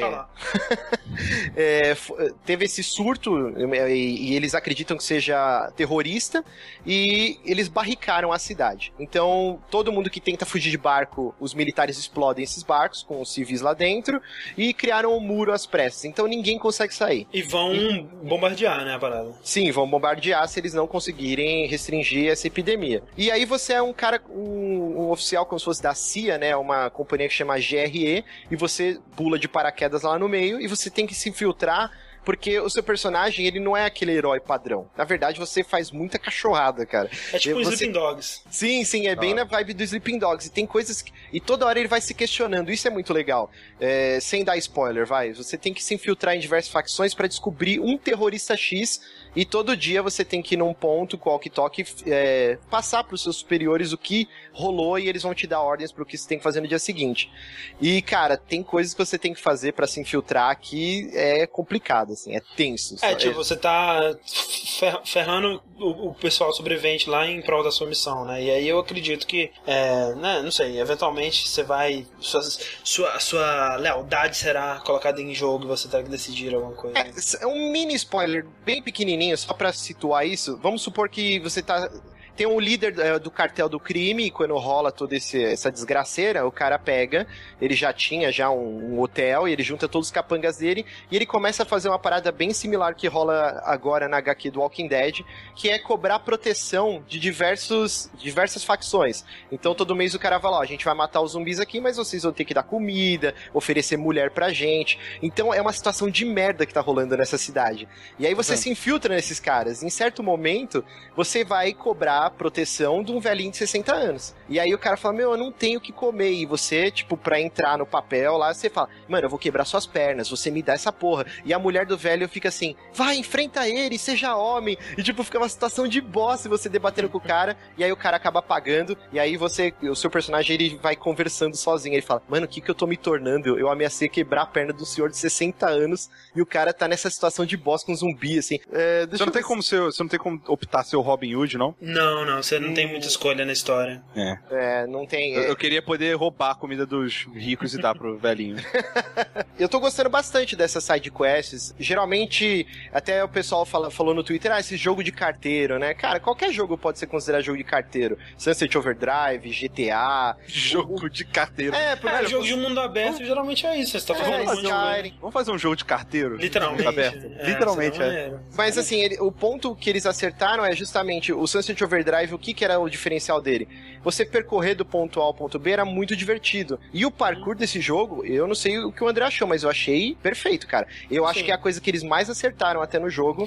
É muito divertido você utilizar o parkour, você analisar, subir num, num prédio alto e olhar ao seu redor. E o draw distance dele tá muito bonito no É, Play o jogo 4. tá muito bonito. É, é, dizem que no PC é ainda mais bonito, obviamente. Sim, né, mas- E aí você muito olha e fala, ok, eu preciso ir naquele lugar. Qual, qual vai ser minha rota? Qual o lugar que eu vou conseguir evitar um beco e ser, é, ter uma tocaia de algum sobrevivente ou zumbis? E esse percurso dele é muito divertido e a side quest eu tô achando bem contextualizada, assim. Por exemplo, você encontra um pai de família e o cara fala, ó, eu não quero ficar aqui, eu quero ir pra tal lugar, só que eu preciso de um revólver. Acha um revólver pra mim que eu vou te dar É, minha eu até agora não banco, achei, tal, não tal, achei. tal. É, muito treta. Eu até agora não peguei nenhuma arma de fogo. É, elas são bem Caraca, você tem seis horas contextualizadas. de jogo você nunca pegou uma arma de fogo. Não peguei nenhuma arma de fogo, cara. Mas existe. existe, existe. Né, você vê gente com rifle e tal, é, é, existe. Aqui, sobre o parkour ainda, tipo, é, eu gostei, né? E, assim, não é nenhum Mirror's Edge. Mirror's Edge, ele tem um, um sistema de parkour mais livre, assim, ele, ele deixa você é, brincar mais, eu acho, tipo, no sentido de... É que, eu acho que o Mirror's Edge, ele entende muito bem a, a filosofia, digamos assim, por trás de parkour, que é, tipo, os obstáculos, eles não são obstáculos, né? Eles são impulsos para você continuar o seu movimento. E o Mirror's Edge ele faz isso muito bem, né? Então quando você tá jogando bem, você, você tá simplesmente gente pegando impulso nas paredes, nos, em tudo que você vê no, no caminho e tal. E aqui não é necessariamente assim, mas funciona bem. É, especialmente porque é, é um daqueles jogos que, à medida que você vai é, é, adquirindo level né, de, de parkour, você vai desbloqueando novas habilidades. Então, cada vez mais eu tô, tipo, quando começou eu pensei, caraca, sério que não tem um- um- uma rasteirinha, né? Você tá correndo e aí você aperta um botão e ele dá uma rasteirinha. Mas já desbloqueia a rasteirinha. Inclusive, dar rasteirinha zumbi é muito divertido. Isso é muito foda. Muito... É. E, o, e o chute do Zangief? Pois é, já? cara, de Muito voadora de duas pernas. Muito bom Nossa, também. Muito bom também. Então, Ah, assim, outra tá, coisa que tá ele tem- abrindo o- mais o leque de possibilidades. É, a skill tree dele é bem divertida, né? Dividi- é, dividida em três, em três, três skills padrões, né? Uma é de parkour, a outra é, é sobrevivência e a outra é de combate. E, e é bem legal o que você pode fazer. Ele tem um lance bem legal também que ele roubou do Mortal Kombat, que dependendo de um Aham. golpe que você dá no zumbi, ele mostra aquele X-Ray Move, assim, mostra... Ou, ou Mortal Kombat ou uh, Sniper, Sniper Elite. Elite. É. Sniper Elite também. Não, Então, e a, a é violência dele é coxa de muito boa, detalhes. né? A violência Sim, dele é é muito legal. muito Tipo, a- o, o- o modelo de dano no corpo do inimigo, assim, é bem, tipo, né, grotesco, assim, violento pra caralho, assim, é legal. Cara, eu tô gostando muito, recomendadíssimo, assim. Fazia tempo que eu não me divertia tanto com um jogo de zumbi.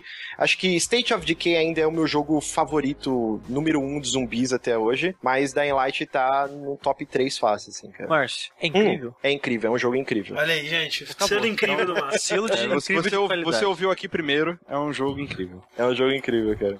Márcio Barros. E é isso aí. Rick, o que você tem jogado? Eu quero saber por que, que você escolheu esse jogo, porque você disse que tinha um bom motivo pra isso. Sim. O, o motivo que eu, que eu escolhi esse jogo é que eu gosto desse jogo, cara. Mas você, isso, essa foi uma descoberta recente pra você? Foi uma descoberta recente. É cara. mesmo, Rick. É mesmo, cara. Qual que é esse jogo? Esse jogo, cara, é, chama. Tem quatro letras. Ele chama FIFA, velho. Fifão?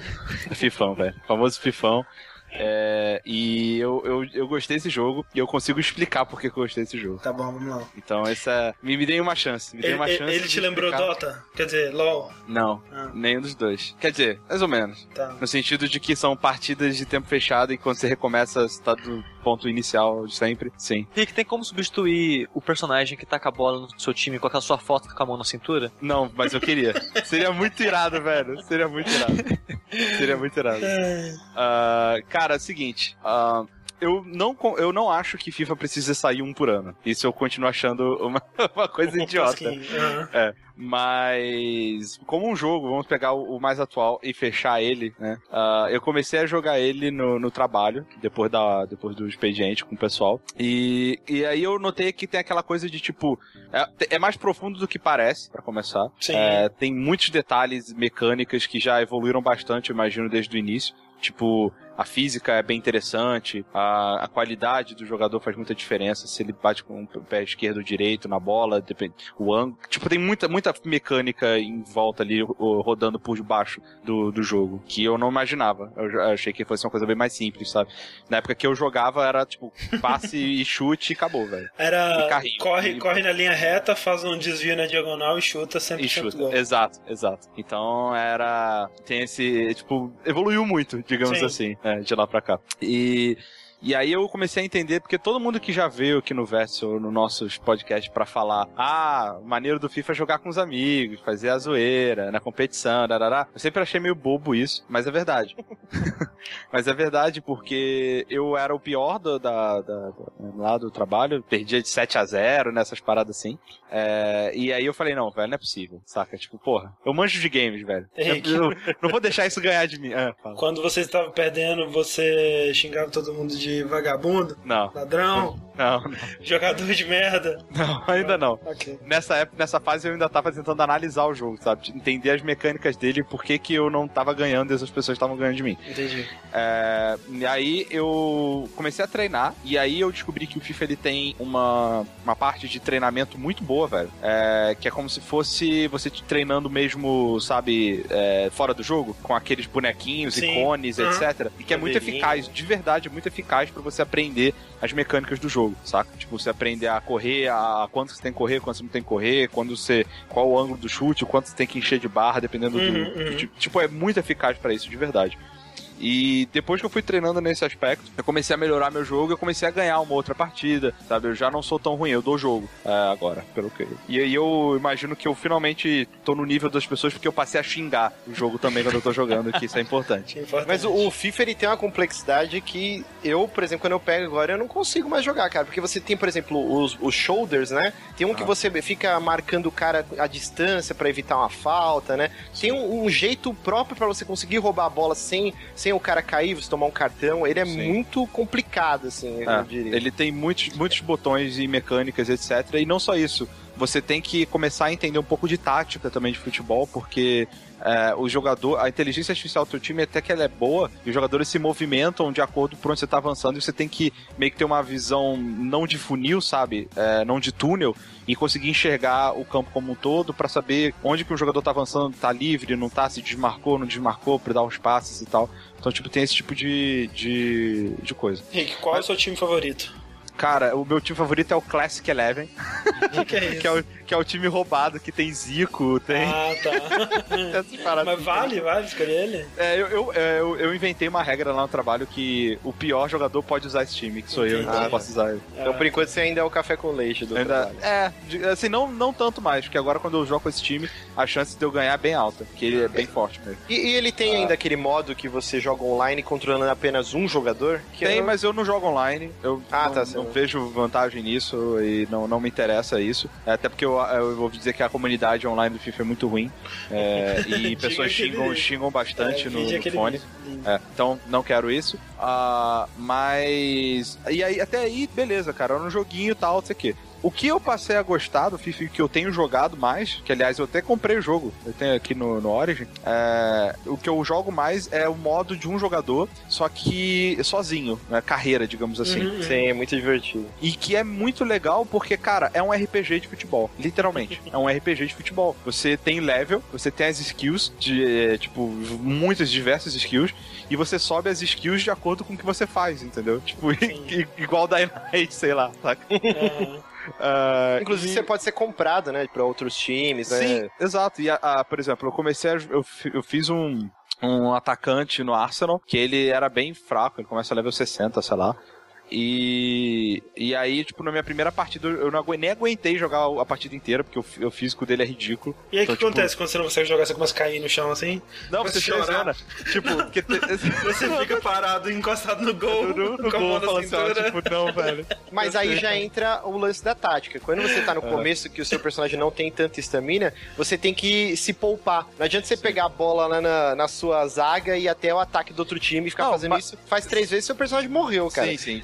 Tem isso, mas. Seria no maneiríssimo se desse pra matar o personagem. Mas no início nem isso, Márcio. Você dá um, dois sprints ali, tipo, do- um pouquinho da frente do meio de campo até a, a, a área, já, já, a estamina já vai quase toda. Quando tá no finalzinho da tua estamina, o teu jogador ele faz aquelas coisas de, tipo, amarra o sapato, bota a mão na coxa, sabe? Dá uma. Ai, ai, ai, ai, ai, ai. É, é Finge que tá atendendo o celular, é assim que eu Isso. subo a subida da minha casa. Pois é. De vez em quando o caminho dá, eu finge que eu tô atendendo o celular no meio, cara, tá foda.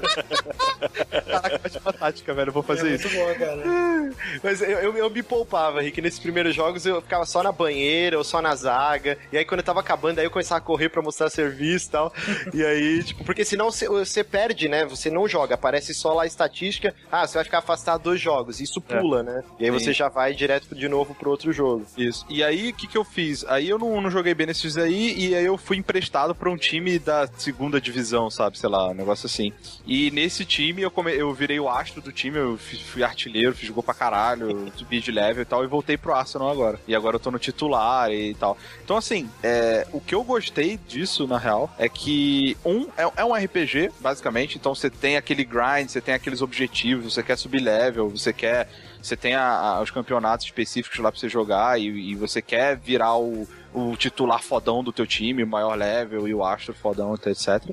É, e também tem a- quando você tá jogando no- sozinho, a câmera ela muda, né? Você tem uma, uma câmera diferenciada que dá mais emoção no jogo, por assim dizer, saca? Tipo, você tá controlando seu cara e quando você sai correndo pra perto do gol, ela vai uma câmera dinâmica pra trás do jogador meio tremendo, sabe? Tipo, caralho, vai agora! Como, como se fosse aqueles programas de crime, tá ligado? Que o câmera vai correndo atrás do, do repórter. Exatamente, exatamente. E aí eu, cara, eu tenho me divertido bastante. É um jogo que se enquadra no meu cotidiano hoje em dia, que eu chego tarde em casa, eu quero jogar, tipo, 40 minutos e dormir uma horinha, saca? Tipo, Uhum, e aí eu consigo fazer duas, três partidas e tchau. É, e jogar com, a- com o pessoal é divertido, sabe? É interessante você você é, zoar teus amigos quando você ganha, perder e tal, essa- essas, coisas. É uma interação social legal, né? Ah, Não pretendo comprar o FIFA 16, ou 17, ou 18, ou 19. Aham, aham. Você não acha que podia ser assim, Rick, ó? Sai o numerado, e aí no outro ano sai uma DLC atualizando a escalação Sim. de time. E aí depois pular, né? É, mas assim, não precisa, porque a atualização de, de time ele já faz automaticamente. Não, não, eu digo, sei lá, um patch com, com gráfico, atualizar um pouquinho a textura. Não só, sei lá, uma DLC de, sei lá, 15 dólares. Um ano saiu versão preço cheio, sei lá, 30 dólares que fosse. Pra não ser Ah. sempre todo ano um, um- um jogo Sim. valor cheio. assim. Cara, qualquer coisa seria melhor do que o- como é hoje em dia, saca? Então, tipo, é, é muito zoado. Ah, mas é, e- o jogo ele, ele tipo ele vale o preço que ele é se você não pagar ele todo ano, manja? Uhum, tipo uhum, o jogo ele não é só isso assim, você bate o olho, ah, sabe? É o internet É, de prestar soccer. Não, não é, sabe? tipo jogo é- essa essa Sim, não, é, esse jogo evoluiu bastante, É, não, tem é- bastante mesmo não conhecendo, né, eu tenho que acreditar no que todo mundo fala, que é um jogo extremamente complexo, extremamente bem feito, né? Tipo, mesmo entre os jogos da EA Sports, né, ele é sempre tido como um dos mais bem feitos, um dos que, Exato. Tipo assim, você vê que os criadores têm mais paixão por aquilo e tal. E é, e é legal que você vê que é uma franquia que ela voltou, né, cara? Porque durante muito tempo o, o Bass, né, é, que, era, que era o sucessor lá do Wing Eleven, ele, ele dominou bastante, né, cara? É, na verdade, tipo, foi, tipo assim, desde que começou, né, o Win Eleven, é, foi sempre ele, né, tipo, o Win Eleven, e aí de uns anos pra cá o FIFA... Às vezes o Exato. 10, o 10 ou 11 que foi quando teve a reviravolta, assim. É. Exatamente, e é isso que eu tava falando aqui. O, o, o, tipo, é legal ver que os caras eles falaram assim: não, não, vamos voltar, que a gente tá perdendo terreno, e eles fizeram um jogo bom, sabe, de qualidade e tal, nesse sentido. Agora, eu realmente não entendo eh, o quanto, assim, como, é, digamos assim, esse é meu primeiro ano de FIFA, né, por assim dizer, eu não vejo diferença, né, até Sim. porque o que a gente jogava no trabalho era o 14, agora é o 15, e pff, pra mim tá meio que igual, assim, não vejo tanta diferença. É. Mas, cara, é divertido. E aí, a- se você passa do. Se você tem a mentalidade, tipo, de. E aí eu- eu- entra naquela parada de jogo de luta, ou a MOBA, ou esse tipo de jogo que a progressão ela ocorre em você, né? Você passa a jogar ele melhor, o jogo. Né? E aí, toda vez que você vai jogar, você- os dois, você e seu oponente estão no estaca zero e vocês vão fazer aquela partida. É, jogo de partida, né? Não de sim, progresso. sim, sim, sim. É, se você não se incomoda com esse tipo de dinâmica, provavelmente você vai gostar. Você diria que é tipo Dark Souls. Mentira. É, eu não, queria não, dizer... Dark Souls ele tem progresso, pô. Não, eu que disse na parte dele que você evolui como jogador. Ah, sim. Mas é. Eu queria dizer somente que nós realmente perdemos o Rick. Porque ele era um loleiro e agora ele também é um fifeiro. Então eu acho que realmente não tem mais volta esse caminho. Agora tem que virar o quê? Qual que é o próximo? Cara, não sei. Qual que é o. Não sei, talvez. Tibiero. o Ti- Não, é, é Grand Chaseira. Grand Chase ele, tá bom. Vamos. Segue esse caminho. Beleza. Tá aí agora pra falar de notícias, porque elas aconteceram. E, portanto, nós estamos aqui para falar delas. Vamos primeiro para o nosso bloco de notícias da Nintendo, né? Continuando aí na vibe que deixamos no último podcast, que foi do adeus à Nintendo, né? E, e aqui damos adeus a várias coisas também, mas damos olá a tantas outras, né? A notícia, na verdade, é que, como nós falamos sempre da Nintendo, nós temos que falar sobre o último Nintendo Direct que rolou na primeira semana, eu acho, que de janeiro, acho que dia 10, então na segunda semana de janeiro, que onde a Nintendo ela anunciou várias coisas interessantes, como por exemplo o No Fire Emblem, que né, tá sendo mostrado aí, acho que Porque a Nintendo quer ganhar dinheiro. É verdade, é verdade. e assim, né, assim, parece que tem bastante coisa nova, parece que não tá sendo só um, um cashinho, assim, tem. Inclusive PES, que eu fiquei né, muito triste, porque os personagens não, não tinham PES, né? E agora eles têm. É, Caraca, o poder isso- da isso nova pra- tecnologia. Isso pra você é um big deal. Eu achei, eu achei. Agora com PES, né? Tipo, tá Agora com na PES. front of the cover. É, por favor. Dentre outras coisas anunciadas aí nesse Nintendo Direct, eles anunciaram é, alguns jogos de Wii, alguns clássicos do Wii estão indo para o Wii U, né? Pra você comprar lá é, por 10 dólares. É, a, a primeira semana, né, o preço promocional de. R$ 9,99 e depois vai pra R$19,99. Mas eu fiquei triste porque, por enquanto, né, são só três títulos, né, que é o a trilogia Metroid Prime, o Punch-Out e Mario Galaxy 2. Sim, mas imagina-se que né, eles vão ir colocando cada vez mais. Tomara. É, o que me entristece nisso é que é, eu acho que alguém comentou isso no Twitter, assim, e eu acreditei que eles colocariam mais opções de controles, né? Não ter que jogar só com o emote, porque o Metroid Prime, por exemplo, é uma tristeza, né? Ter que jogar com o emote. Eu tô gostando bastante, cara, de jogar com o emote. O Metroid, Sim. eu acho bem melhor com, com o controle. Acho que era só o primeiro, né, que era do GameCube, Não, né? os dois Não, o primeiro, o segundo e É. o terceiro que é do Wii. Sim, o terceiro até ok, né? Agora, é, né, não tem opção de jogar os dois primeiros com o controle, eu acho pai. Normalmente esse que é o caso, né, cara? Tipo, dá a opção, porque.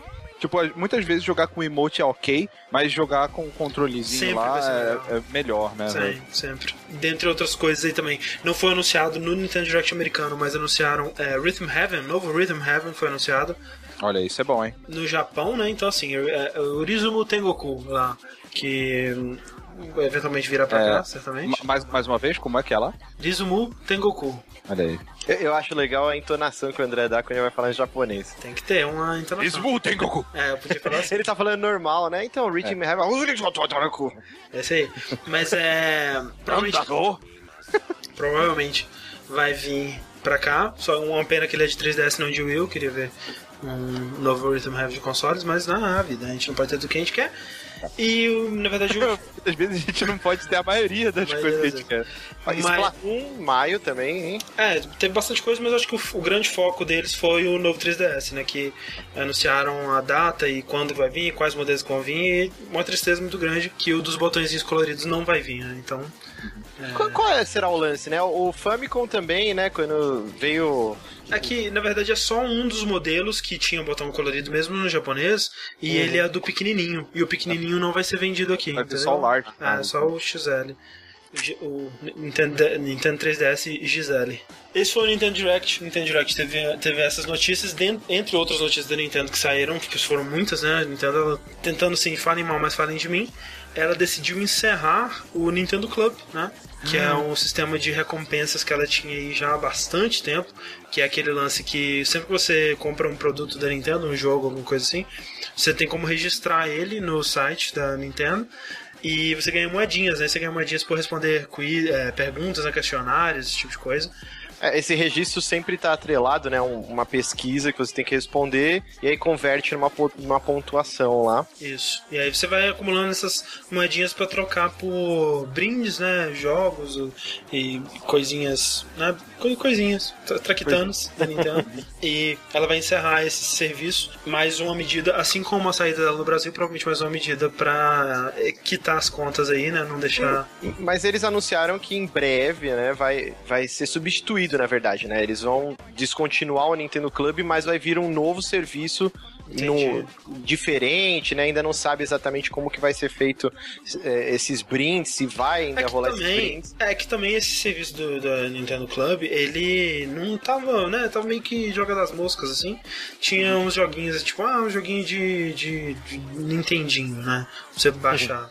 Ou então, tipo, sei lá, um chapéu do Mario pra você comprar e ter pra você na sua cabeça. Que é legal. Ah, legal, mas não é legal. Então eles descontinuaram o serviço. É, quem tem pontos ainda pode gastar até acho que o final de março, se não me engano.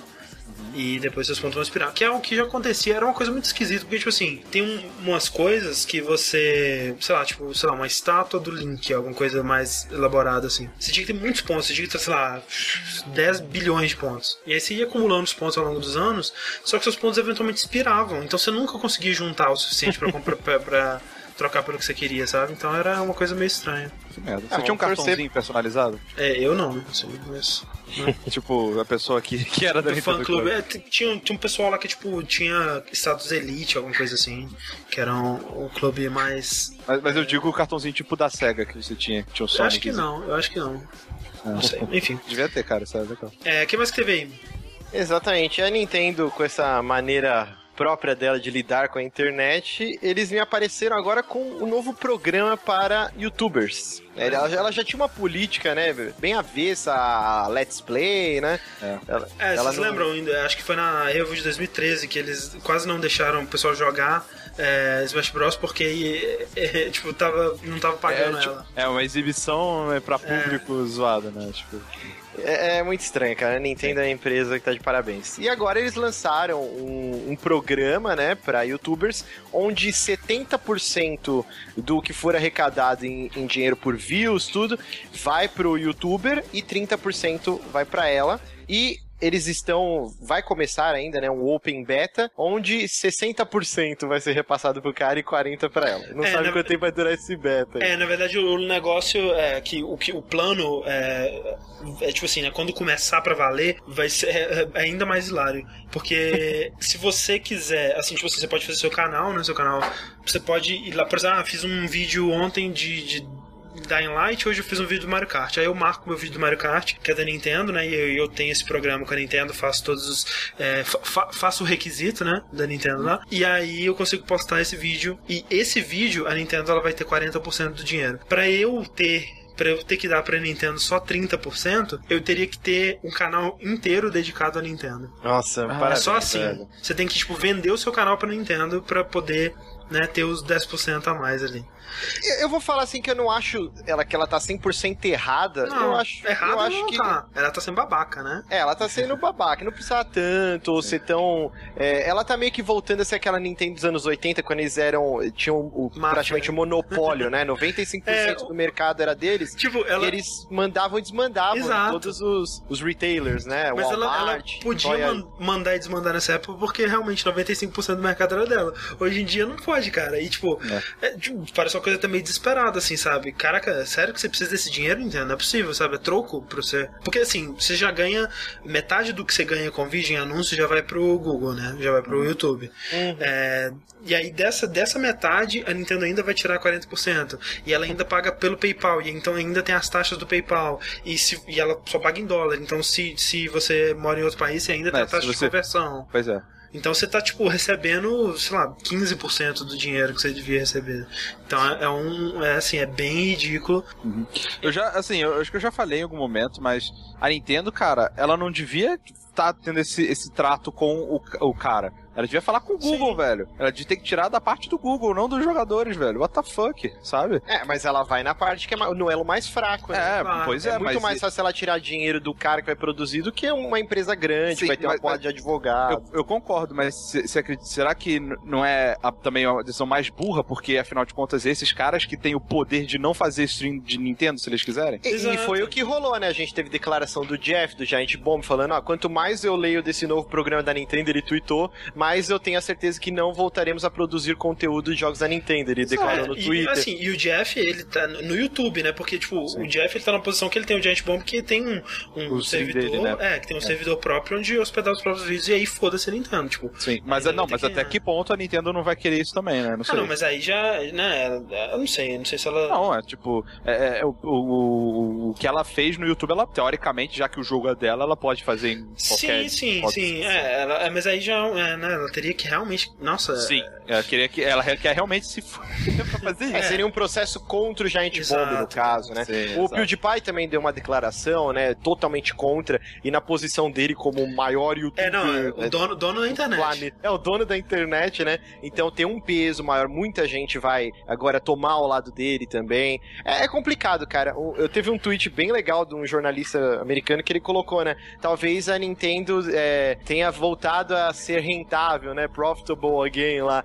E, e- e é justamente essa arrogância que ela tinha no- nos anos 80. Eu acabei de ler o livro Console Wars. Uhum. E, cara, tem, tem um capítulo que o, o, o presidente da Toys R Us, da, do Walmart, os caras chegam e dão a mão pro Tom Kalinske, que era o executivo da SEG, e falam: Cara, muito obrigado por vocês terem entrado no mercado e a gente não precisar agora abaixar a cabeça pra tudo que a Nintendo manda e desmanda. Uhum, uhum. Então, tipo, mano, imagina como que era, assim, a Nintendo, ela é muito opressora nesse lance, Sim. né? E talvez agora anunciou que eles tiveram um puta lucro, né, é, ultimamente, o Amiibo, meu Deus do céu, É, cara, sim, vendeu igual a água. Então talvez eles estejam voltando àquela velha arrogância. Não, não, eu não acho que é isso, não. Acho que eu não acho que a Nintendo esteja tão bem assim, não. Na verdade, me soa mais como uma coisa meio desesperada, sabe? Tipo, não, a gente precisa ter dinheiro em todos os lugares. Então, tipo, todas essas ati- atitudes me parecem é, condizentes com esse tipo de pensamento. Tipo, ah, vamos cortar o Brasil porque não tava tanto, tanto dinheiro. A gente precisa desse dinheiro, a gente gastar esse dinheiro.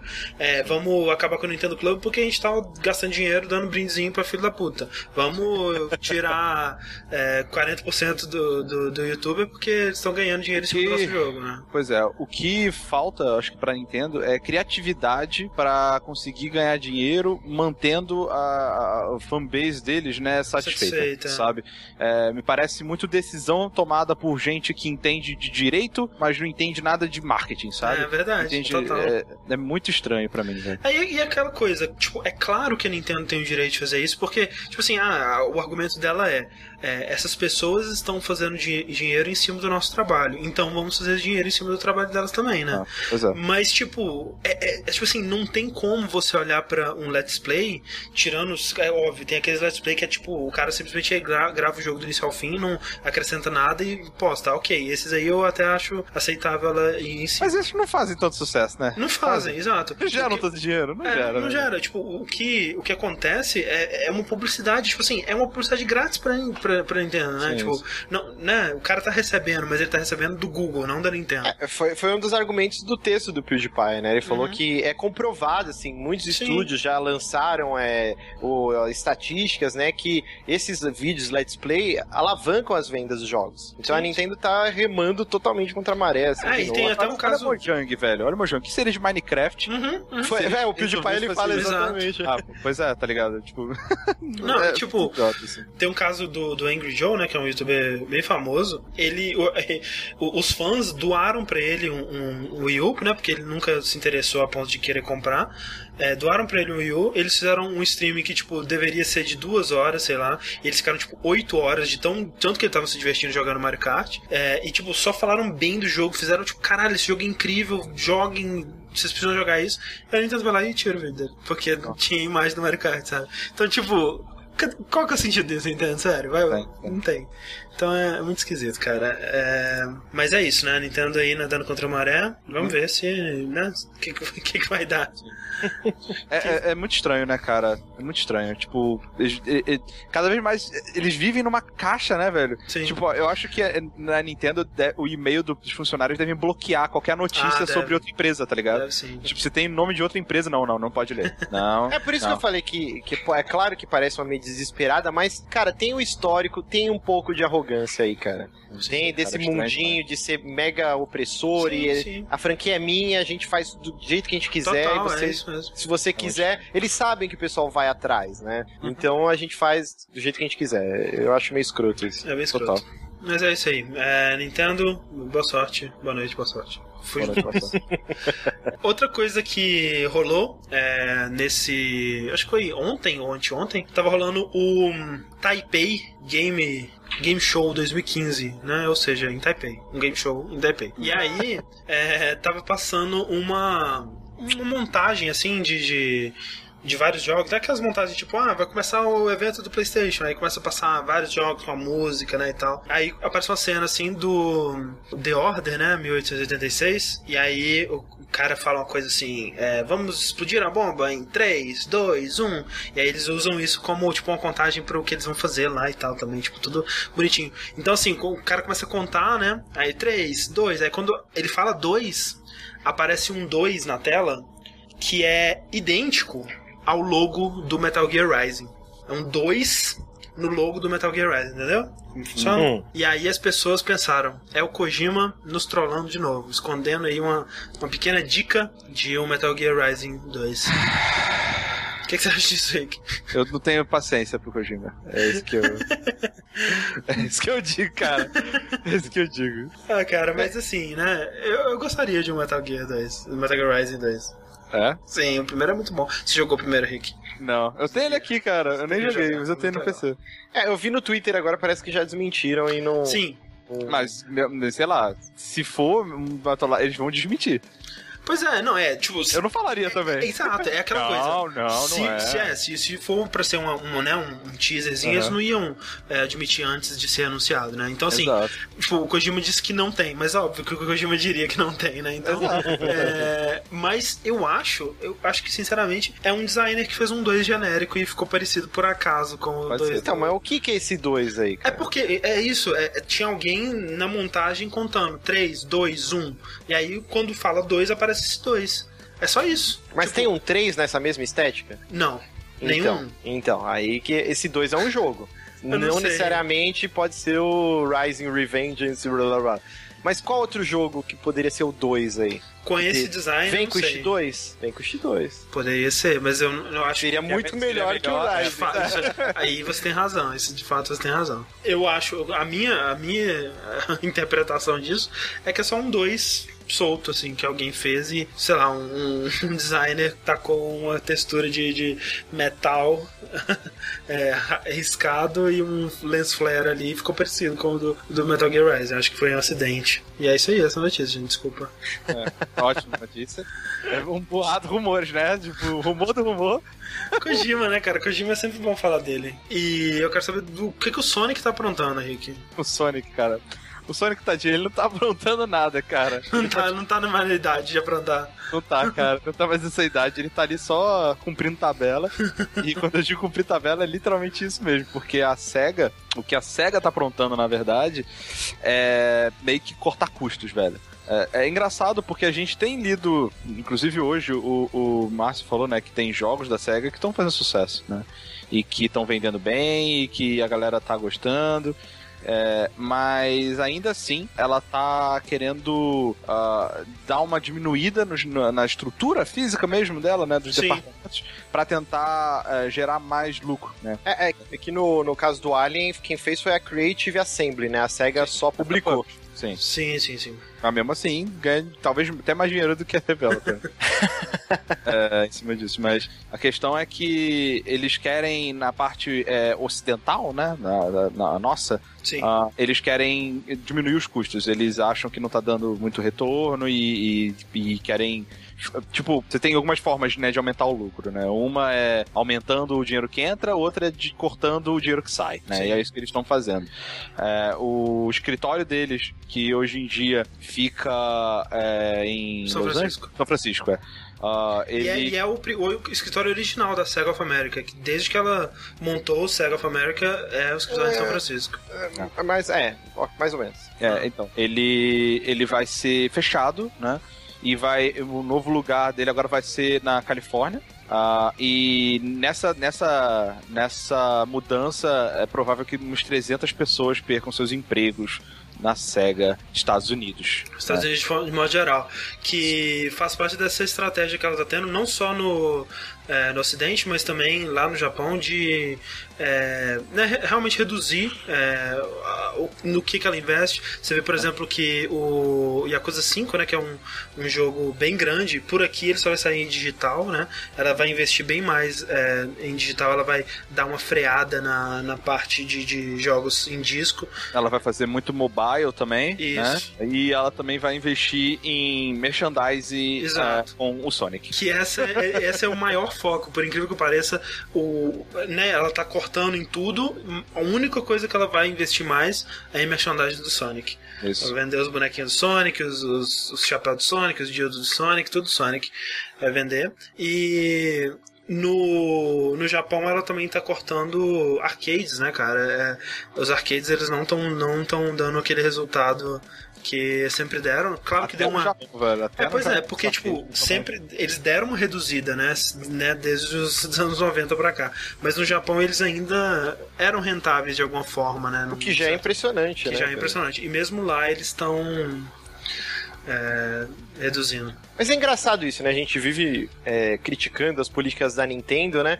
É, mas, cara, e a SEGA, né? O que, que aconteceu com a SEGA? Sempre teve essa treta, né? Da SEGA do Japão com a dos Estados Unidos. Parecia que eram duas empresas rivais, né? Porque uma boicotava a outra. E, mas, cara, a SEGA, daqui a pouco ela vai deixar de existir e vai rolar um lance igual foi até a HQ, assim. Sim. A galera vai leiloar as franquias e alguém vai dar uma bolada pelo Sonic e acabou, cara. É, é, Márcio, é que todos nós, e isso inclui qualquer empresa é, bem sucedida ou não, estamos só a uma série de más decisões de nos tornarmos irrelevantes e derrotados, cara. Sim. É, estamos sempre nessa. E a SEGA, ela fez isso, né? Do- no Mega Drive ali, ela tomou literalmente um. Ela fez um, ela fez um combo de más decisões, né? É, Sim, com sim. o Sega CD, 32X, o Sega Saturn. Mesmo o Dreamcast, que foi um console é, né, relativamente bem sucedido, ele né, teve que ser descontinuado, porque ele não tá- ele era. ele tava no lugar errado na hora errada. Então. Foi isso, né? E, e aí, com. é, Nessa época, a parte criativa dela também se dispersou. Ela não conseguiu investir tanto mais assim na. na né, no, no- no- nos estúdios dela, na de criação, jogos, é, né? exato, a parte de criação que era é, sempre foi uma das partes mais criativas, né? Você vê os jogos da SEGA dessa época eram extremamente criativos, extremamente inventivos. É, os arcades, né, cara? Você vê a época do Yu Suzuki, o quanto que foi revolucionário aquele cara. E eles perderam isso tudo e não, muito difícil de recuperar. Eu queria só fazer um comentário sobre o vídeo que tá passando quando a gente passa a notícia. É que, é, uma, cara, se botasse um chapéu na frente para as pessoas botarem dinheiro, tipo, eu muito bem. Salvava a SEGA, Dreamcast 2 confirmado. É, tipo isso. E dois é que o, o Samuel Kenobi, ele virou e falou: Esse Sonic tá me deixando muito triste. O que é verdade, cara. Tu olha isso e fala: Não, Sonic, vem. Dá vontade de pegar um cobertor, botar em volta dele. Não, Sonic, não precisa fazer Colocar isso. a vem cá. mão no ombro. Eu assim. te pago um almoço, cara. Vem cá, calma. Exatamente. Então, É triste. complicado ver uma empresa. E, e- e a gente acompanhou, né, o, o- o surgimento, o crescimento e, e- e a bancarrota da SEGA, assim. Então dá essa tristeza. Ela né? ainda acerta, né? Ela não é uma publisher ruim nível. sei lá. Mas é um farelo do que já foi, né, não, cara? total, né? Tipo, Uma empresa que conseguiu nos anos 90 é, ganhar da Nintendo 55% do mercado é, foi dela, virou o jogo é. absurdamente. E agora tá o Sonic dançando aí no palco. É triste, É isso que cara. resta da gente do Sonic, cara. Acho que esse vídeo aí não tem nada melhor, cara. Sério mesmo. É tudo. é tudo que restou. É muito triste. Acho que tem que colar. Tem que ter esse vídeo escrito em fontes garrafais na frente. Tudo que restou. tipo isso. É, Ou então me dá um dinheiro aí. Nossa, que tristeza. é, é isso aí, gente. A SEGA. Boa, boa noite, boa sorte também, SEGA. Boa noite, boa sorte. E por fim, nós temos o futuro. O futuro chegou. Eu ouvi dizer que o futuro chegou. Exatamente, a Microsoft recentemente fez o evento para amostrar o Windows 10 e, dentre outras divulgações bem interessantes, surgiu o HoloLens, que é o óculos não de realidade virtual, né, mas de realidade aumentada da Isso. Microsoft. E eu achei bem interessante, cara, o, a abordagem, né, porque e- como a gente disse, não é uma realidade virtual, né? Você ainda tá enxergando as coisas ao seu redor. Ele é meio que um Google, Gla é, Google é Google Glass. Glass, né? Só que com esteroides, né? As coisas do seu convívio, elas sofrem uma alteração. Então, Sim. tem A demonstração... A grande Pode- diferença entre o, o HoloLens e o Google Glass é que o Google Glass ele conectava no seu celular, né? E aí ele mostrava, né? Ele usava o processamento do seu celular e usava um- uma telinha só em um dos olhos, né? Pra expandir a, a realidade ali. Enquanto que o HoloLens ele é um computador em si, né? Ele não usa nada fora ele. Ele tá todo contido ali.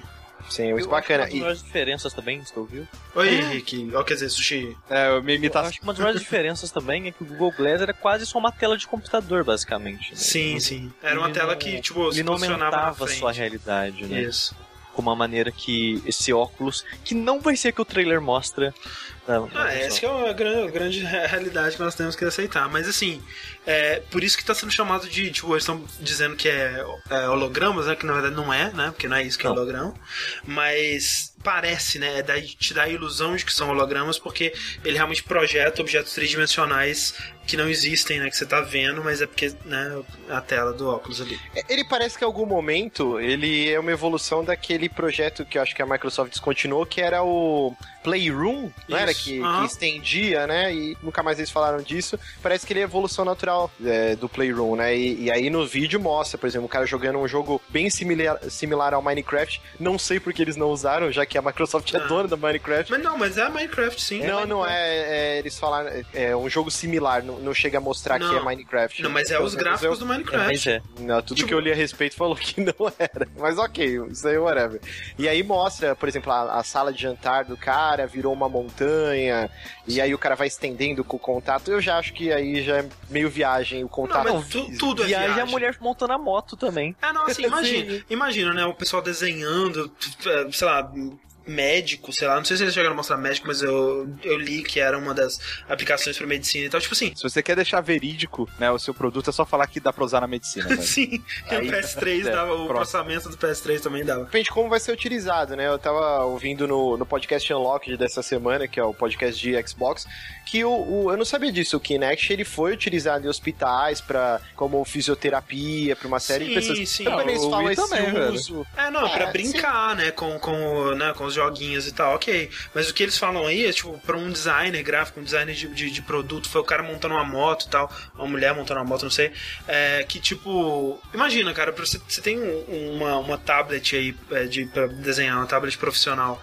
é, a caneta, ela tem, tipo, mais de mil níveis de pressão pra você, que é uma coisa tão, tem que ser tão precisa, né, ser pixel de, de precisão ali. Imagina, vocês nunca, você nunca vai ter essa precisão com sua mão ali. Né? É, imagina, tipo assim, um, uma coisa que é um exercício legal de ser feito é você lembrar o primeiro trailer do Kinect, né? O Project Natal lá do menino jogando na sala. E aí você começa a pensar assim, e se a minha iluminação da minha casa não tiver ideal? Se eu tiver num quarto escuro, será que ele vai funcionar? E se ele não funcionar num quarto escuro? E se o meu quarto não tiver suficientemente iluminado? Né? Ele, vai, ele vai reconhecer onde que está a superfície da minha mesa. E se minha mesa tiver um buraquinho assim no meio? Será que ele vai reconhecer aquilo também e conseguir posicionar o objeto ali em cima? Né? Tipo assim, o que, tudo que eles mostram aqui, assim como tudo que eles mostraram no vídeo do Kinect, é tipo a situação mais perfeita possível. E mesmo assim, pura mentira, né, do vídeo do Kinect. Não tem nada ali que é real, realmente. Sim. E, e acho que a casa de ninguém é desse tamanho e dessa mobília, velho. Sim, sim. É, eu acho que. E, e tem a outra coisa também, né? Que é um trambolho, né? Por mais que ele seja melhor do que o. o o como é que chama? O, o Rift. VR lá, o Oculus Rift, né? Porque o Oculus Rift ele te exclui do mundo, né? Ele te fecha ali naquele mundinho. Sim. Esse pelo menos você consegue continuar interagindo com as outras pessoas e tudo mais, etc. É, mas ainda assim é um trambolho, né, cara? Imagina você pensar que isso tem um computador dentro, isso deve esquentar, né, cara? Não é possível. Seu celular esquenta, então assim. É, eu, eu realmente não, não, não me interessa muito, eu não tenho vontade de utilizar pra jogar, por exemplo, um jogo com esse óculos na cabeça. O que seria interessante é a aplicação, por exemplo, a gente tá falando do Metroid, e se o óculos ele mostrasse o HUD só na sua cara e o restante estivesse na TV? É, Se ele for só pra gerar uma imersão maior, eu acho interessante. Agora você jogar o negócio, eu, eu já não acho tão legal assim, pelo mas- menos pra mim. Eu, eu, eu não sei como usar esse óculos só para a HUD, por exemplo. Iria aumentar a imersão. Eu acho que Ah. a aplicação disso realmente não vai ser para jogo, cara. É, não é. Tanto é que eles estão mostrando pouca coisa assim de jogo mesmo. Eles estão mostrando mais como uma. Eu, eu, eu entendo meio que a ideia do Márcio. Vamos supor, você tá jogando, a, sei lá, um Dead Space, alguma coisa assim. Em vez de você apertar pause, alguma coisa assim, você olha pro lado e vai ter um holograma e você mexe, tá ligado? Sei lá, Sim. pode ser interessante. Não, sim, Mas, mas. tipo, Eu- é muito engraçado, caro. Mas, Rick, pra mim, eu acho que isso quebra mais a imersão ainda. Eu não sei, Sabe? Porque ele, isso te lembra que é um jogo, sabe?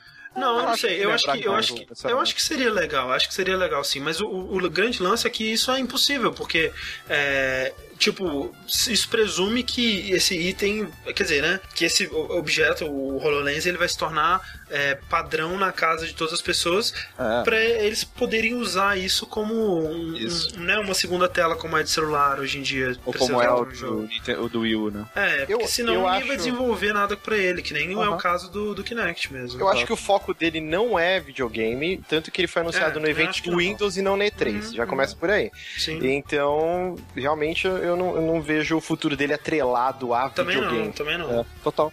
É, não, eu vejo muito mais, tipo assim, o que eles mostraram e que parece uma aplicação mais real é tipo, ah, você tá na sua parede, assim, tem o botão do Skype, aí você aperta o botão do Skype na sua parede, assim, né? Isso, ok, tipo, mas o que eu quero dizer é que a realidade disso vai ser patético em relação ao que eles estão mostrando. Porque vai, Vai. ser isso, você vai olhar pra sua parede vai ter um botão do Skype ali, você vai, ah, botão do Skype.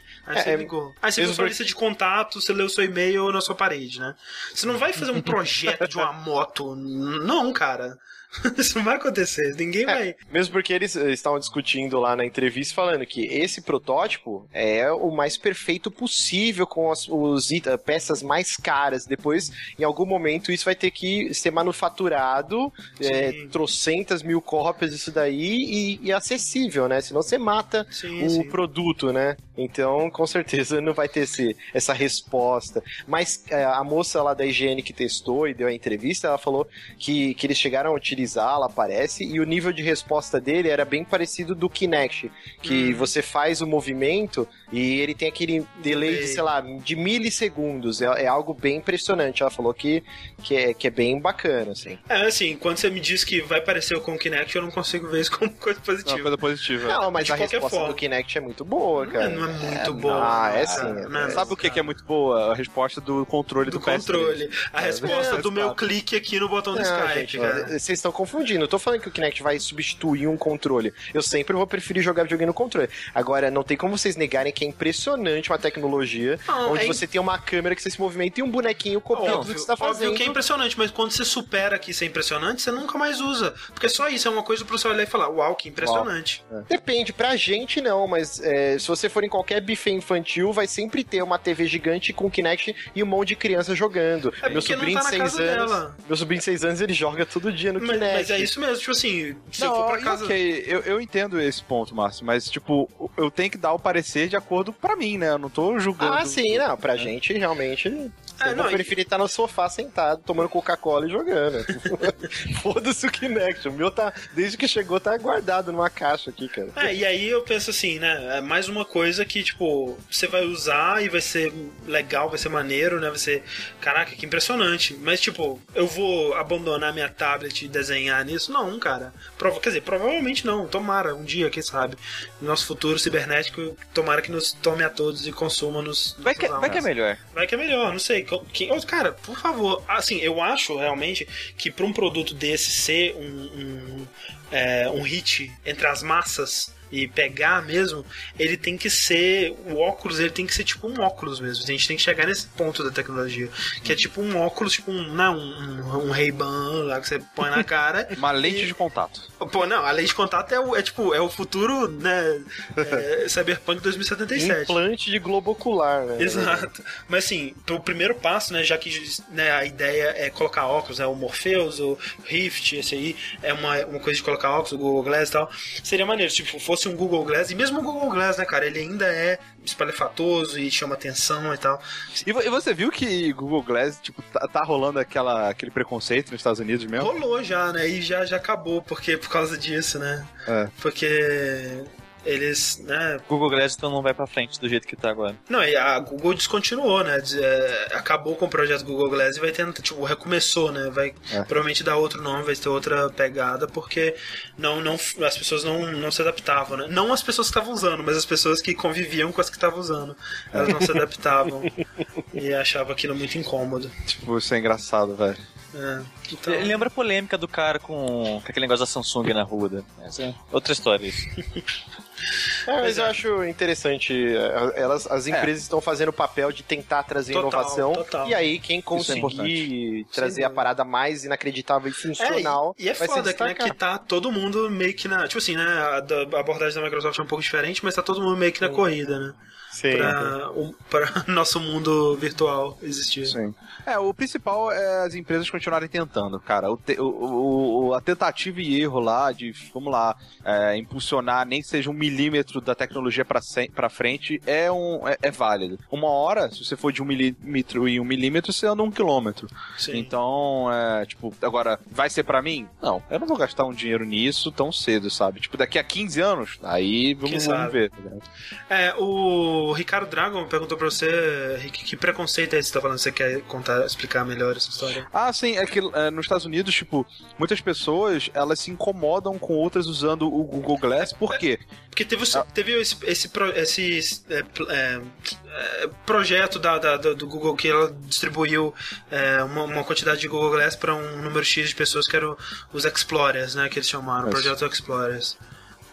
Que aí essas pessoas elas podiam tirar fotos e filmar é, dentro, né, usando o Google Glass e compartilhar ah, esse- esses vídeos entre elas, né? Sim. Então parecia uma parada meio stalker, sabe? Tipo, imagina um grupo de pessoas que pode filmar e tirar foto de outras pessoas sem que essas outras pessoas saibam, porque Ah. basta você dar uma piscada ou você falar um- uma palavra baixinha no, no- perto Aham. do, do É que você, microfone. que você não sabe, a pessoa que tá com o Google Glass, ela pode estar te filmando e você não sabe, né? Exato. Ia exato. Facilitar a vida dos paparazzi. Nunca Total. mais eles iam ser Exato. espancados Inclusive, tem- pelos artistas. Tem vários vídeos no YouTube, assim, tem um vídeo muito famoso de uma mulher sendo muito escrota num bar e, e falando assim, eu tô filmando vocês tudo aí, hein, vocês não fazem nada não, porque aqui tá tudo documentado. E a mulher sendo muito escrota e, tipo, sendo expulsa do bar por causa disso.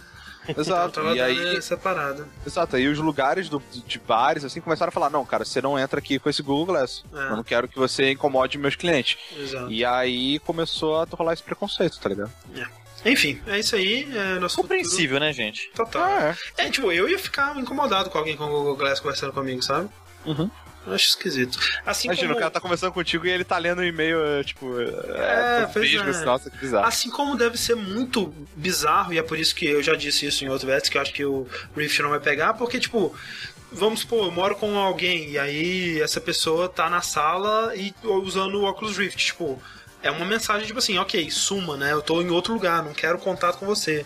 Deve ser muito esquisito você interagir com a pessoa, tipo, ah, o telefone tocou e é pra ela. O que eu faço? Eu tiro ela do mundo virtual. Você cutuca no ombro dela, velho. É, Ah, mas não, é- normal, vai, para. é não, então, né, acho, em casa é, é outra parada, André, eu não acho. Eu, não, eu acho que é tipo. Sei lá, cara, é meio. Sei lá, você tá se prendendo. Eu sei. Enfim.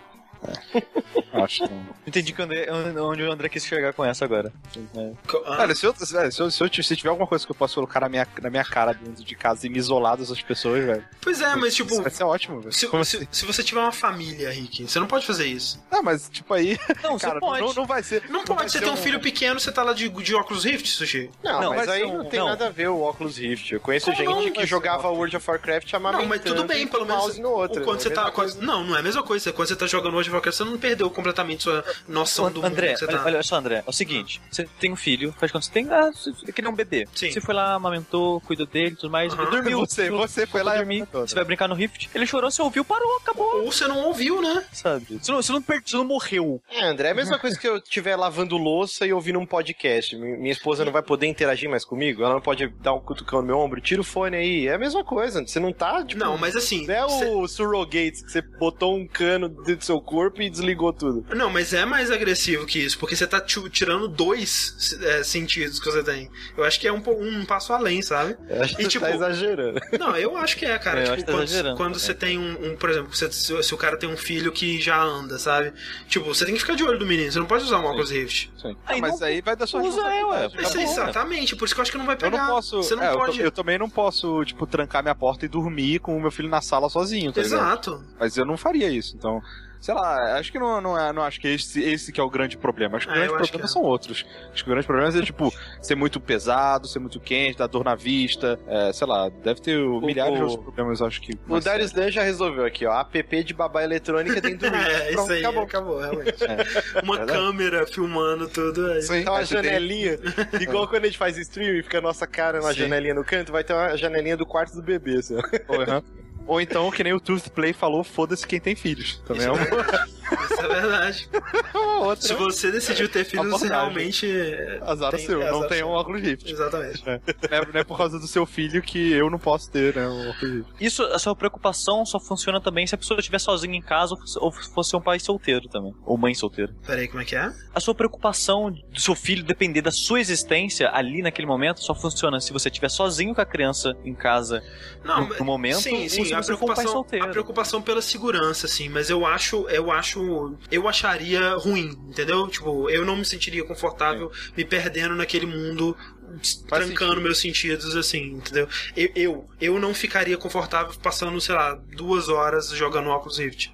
Porque Mas aqui, ó, eu não o- sei o que tá acontecendo em volta de mim. O Rafael Soneca, ele falou aqui uma parada interessante, ó. Ou seja, tem que comprar Oculus, Li- Oculus Rift pra família Todo inteira. mundo na mesma simulação. E se essa simulação pudesse dar uma experiência, por exemplo, em vez do cara chegar no fim de semana, ó, vamos todo mundo acampar. Vamos supor que, sei lá, num futuro daqui uns 15 anos tem uma realidade que você possa visitar os dinossauros.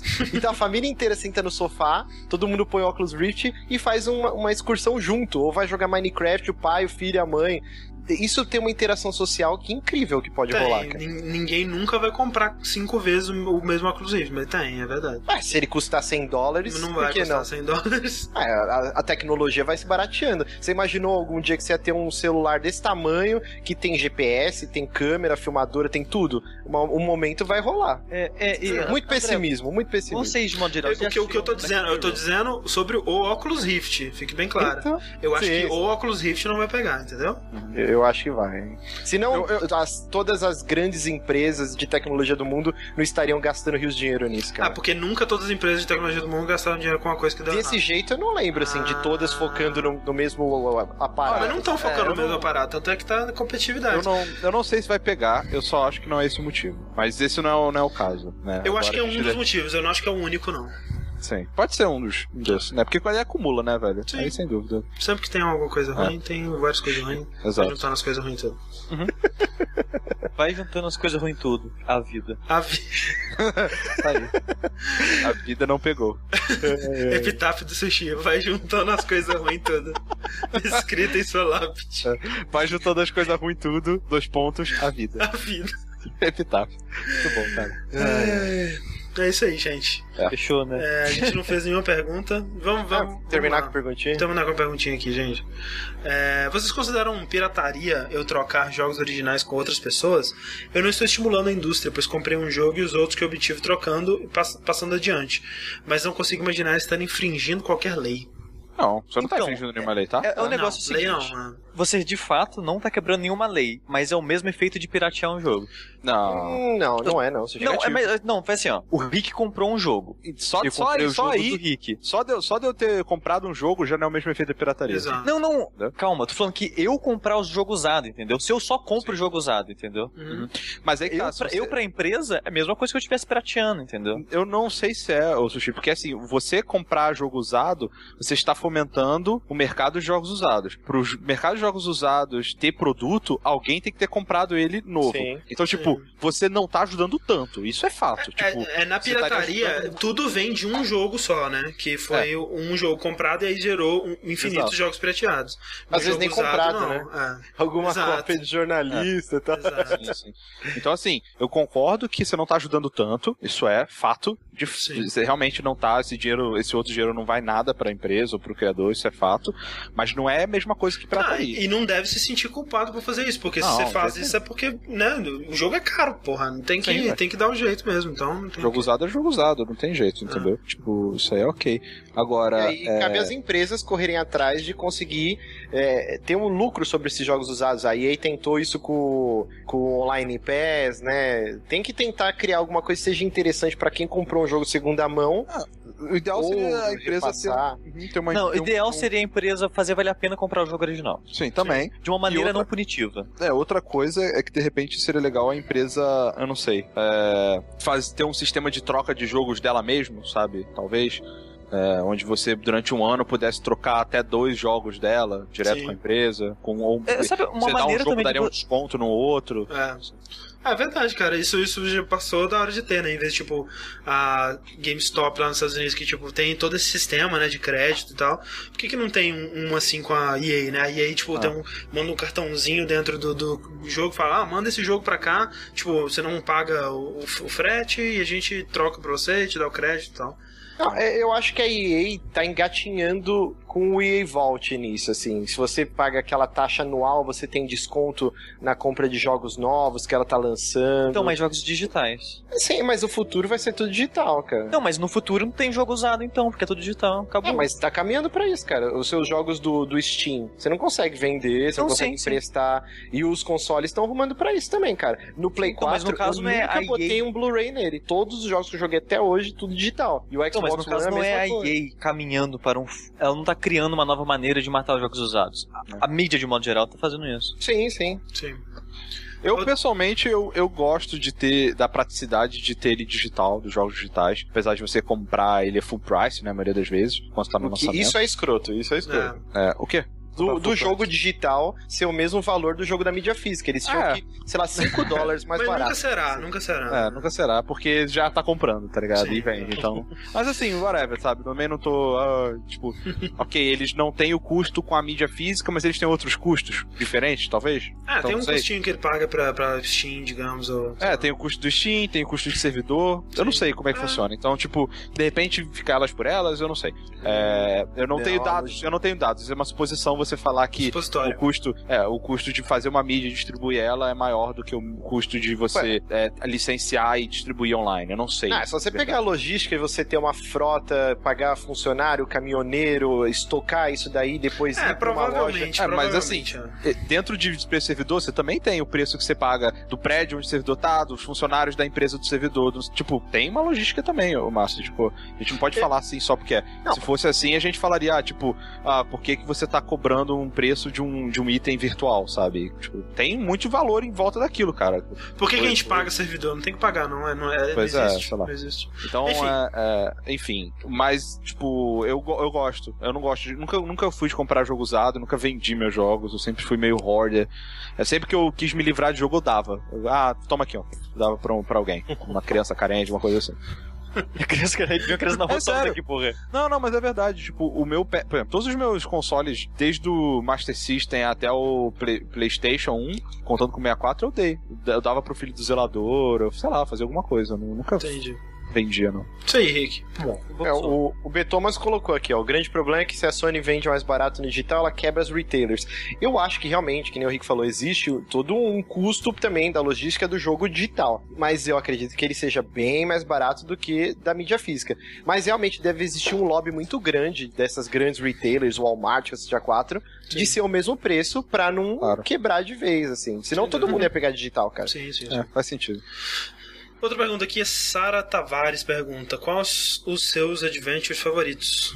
Eu sou. No, É, é, é, então, ela complementou na é nova na área dos adventos dos anos 90 e tem vontade de jogar eles, principalmente as Orbs de Shape. Eu não sei se ela tá perguntando os nossos favoritos dos anos 90 ou nossos favoritos de modo geral, assim. Ah, bom. De modo geral, vamos lá.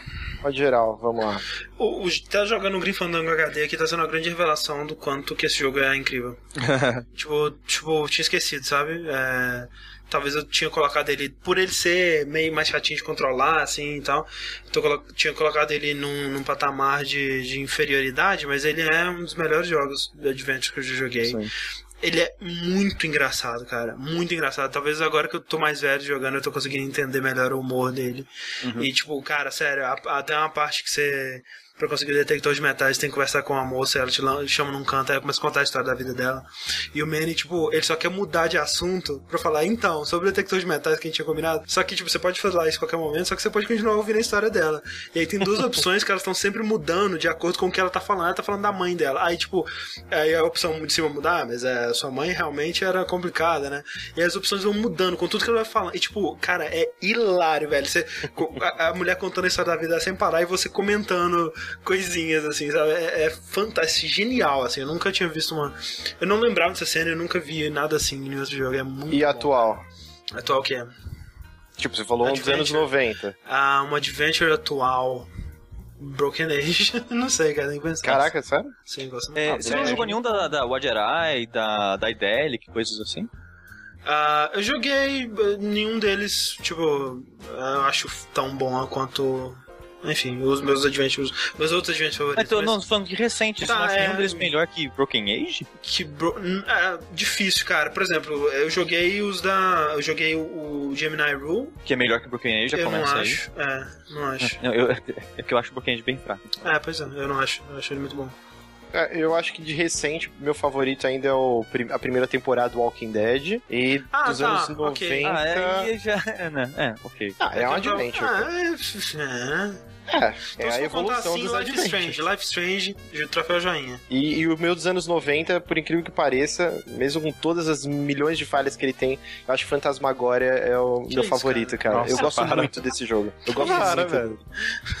Eu gosto Cara, muito. acho que, eu acho que o Márcio é o fã número um no mundo. É só- é o único. Ele é uma bosta, único. mas eu adoro esse É jogo, único, cara. É Não, eu número um entendo, porque eu ele é o primeiro e o único, né? É uma nostalgia muito É, grande, no- cara. nostalgia e, tipo, filme de terror B pra caralho, trechaço, Sim. né? Aquele, aquele, aquela casa, tudo, cara, é muito nostálgico pra mim.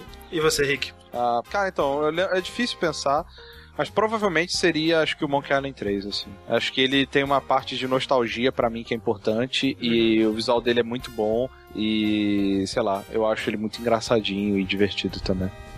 Isso aí, muito bom mesmo. É, o Sushi não concorda com você, Rick, mas. Ah, eu sei que não, mas... Não, é. Então, se for dividir assim, o meu favorito, ele nem é. É difícil que eu não acho que ele não é um adventure adventure, assim, sabe? Mas eu diria o Maquinário. Uhum. Que todo Eu mundo vai é discordar assim. de mim, mas. Eu acho que ele é um adventure, sim. É. Se for ver clássico da, da LucasArts e tudo mais, seria o Day of the Tentacle mesmo. Olha, que bom. Maravilha. O Salmon Kenobi disse que Hora de Aventura é um bom adventure. Entendeu? Adventure Time? Ah, ah, ah, ah. Ah, e a última pergunta aqui que é muito importante pra gente encerrar esse vértice com chave de ouro é: por que as pessoas ficam olhando pro sanduíche do Subway depois que elas dão uma mordida?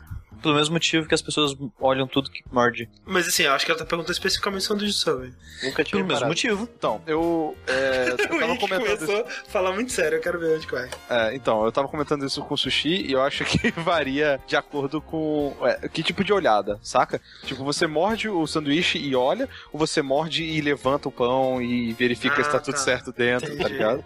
Porque se for só olhar, eu acho que é importante pra você não enfiar o sanduíche no nariz, saca? Ou tipo, É você, você sempre tá de olho. Tipo assim, é, você tá. Você não pode comer assim, É. né, olhando pro teto. Mas, É, pois é, você tá tipo se concentrando ali, falando, não, peraí, tá aqui o Essa é a atividade que eu estou me propondo a fazer. Exato, até porque quando você morde o sanduíche do. Normalmente tem um monte de condimento, pode estar caindo pra algum É lugar, verdade, você tem que é estar sempre verdade. de olho, né? É, é verdade, o sanduíche do Subway é muito volátil, né? Ele tá É. sempre se modificando.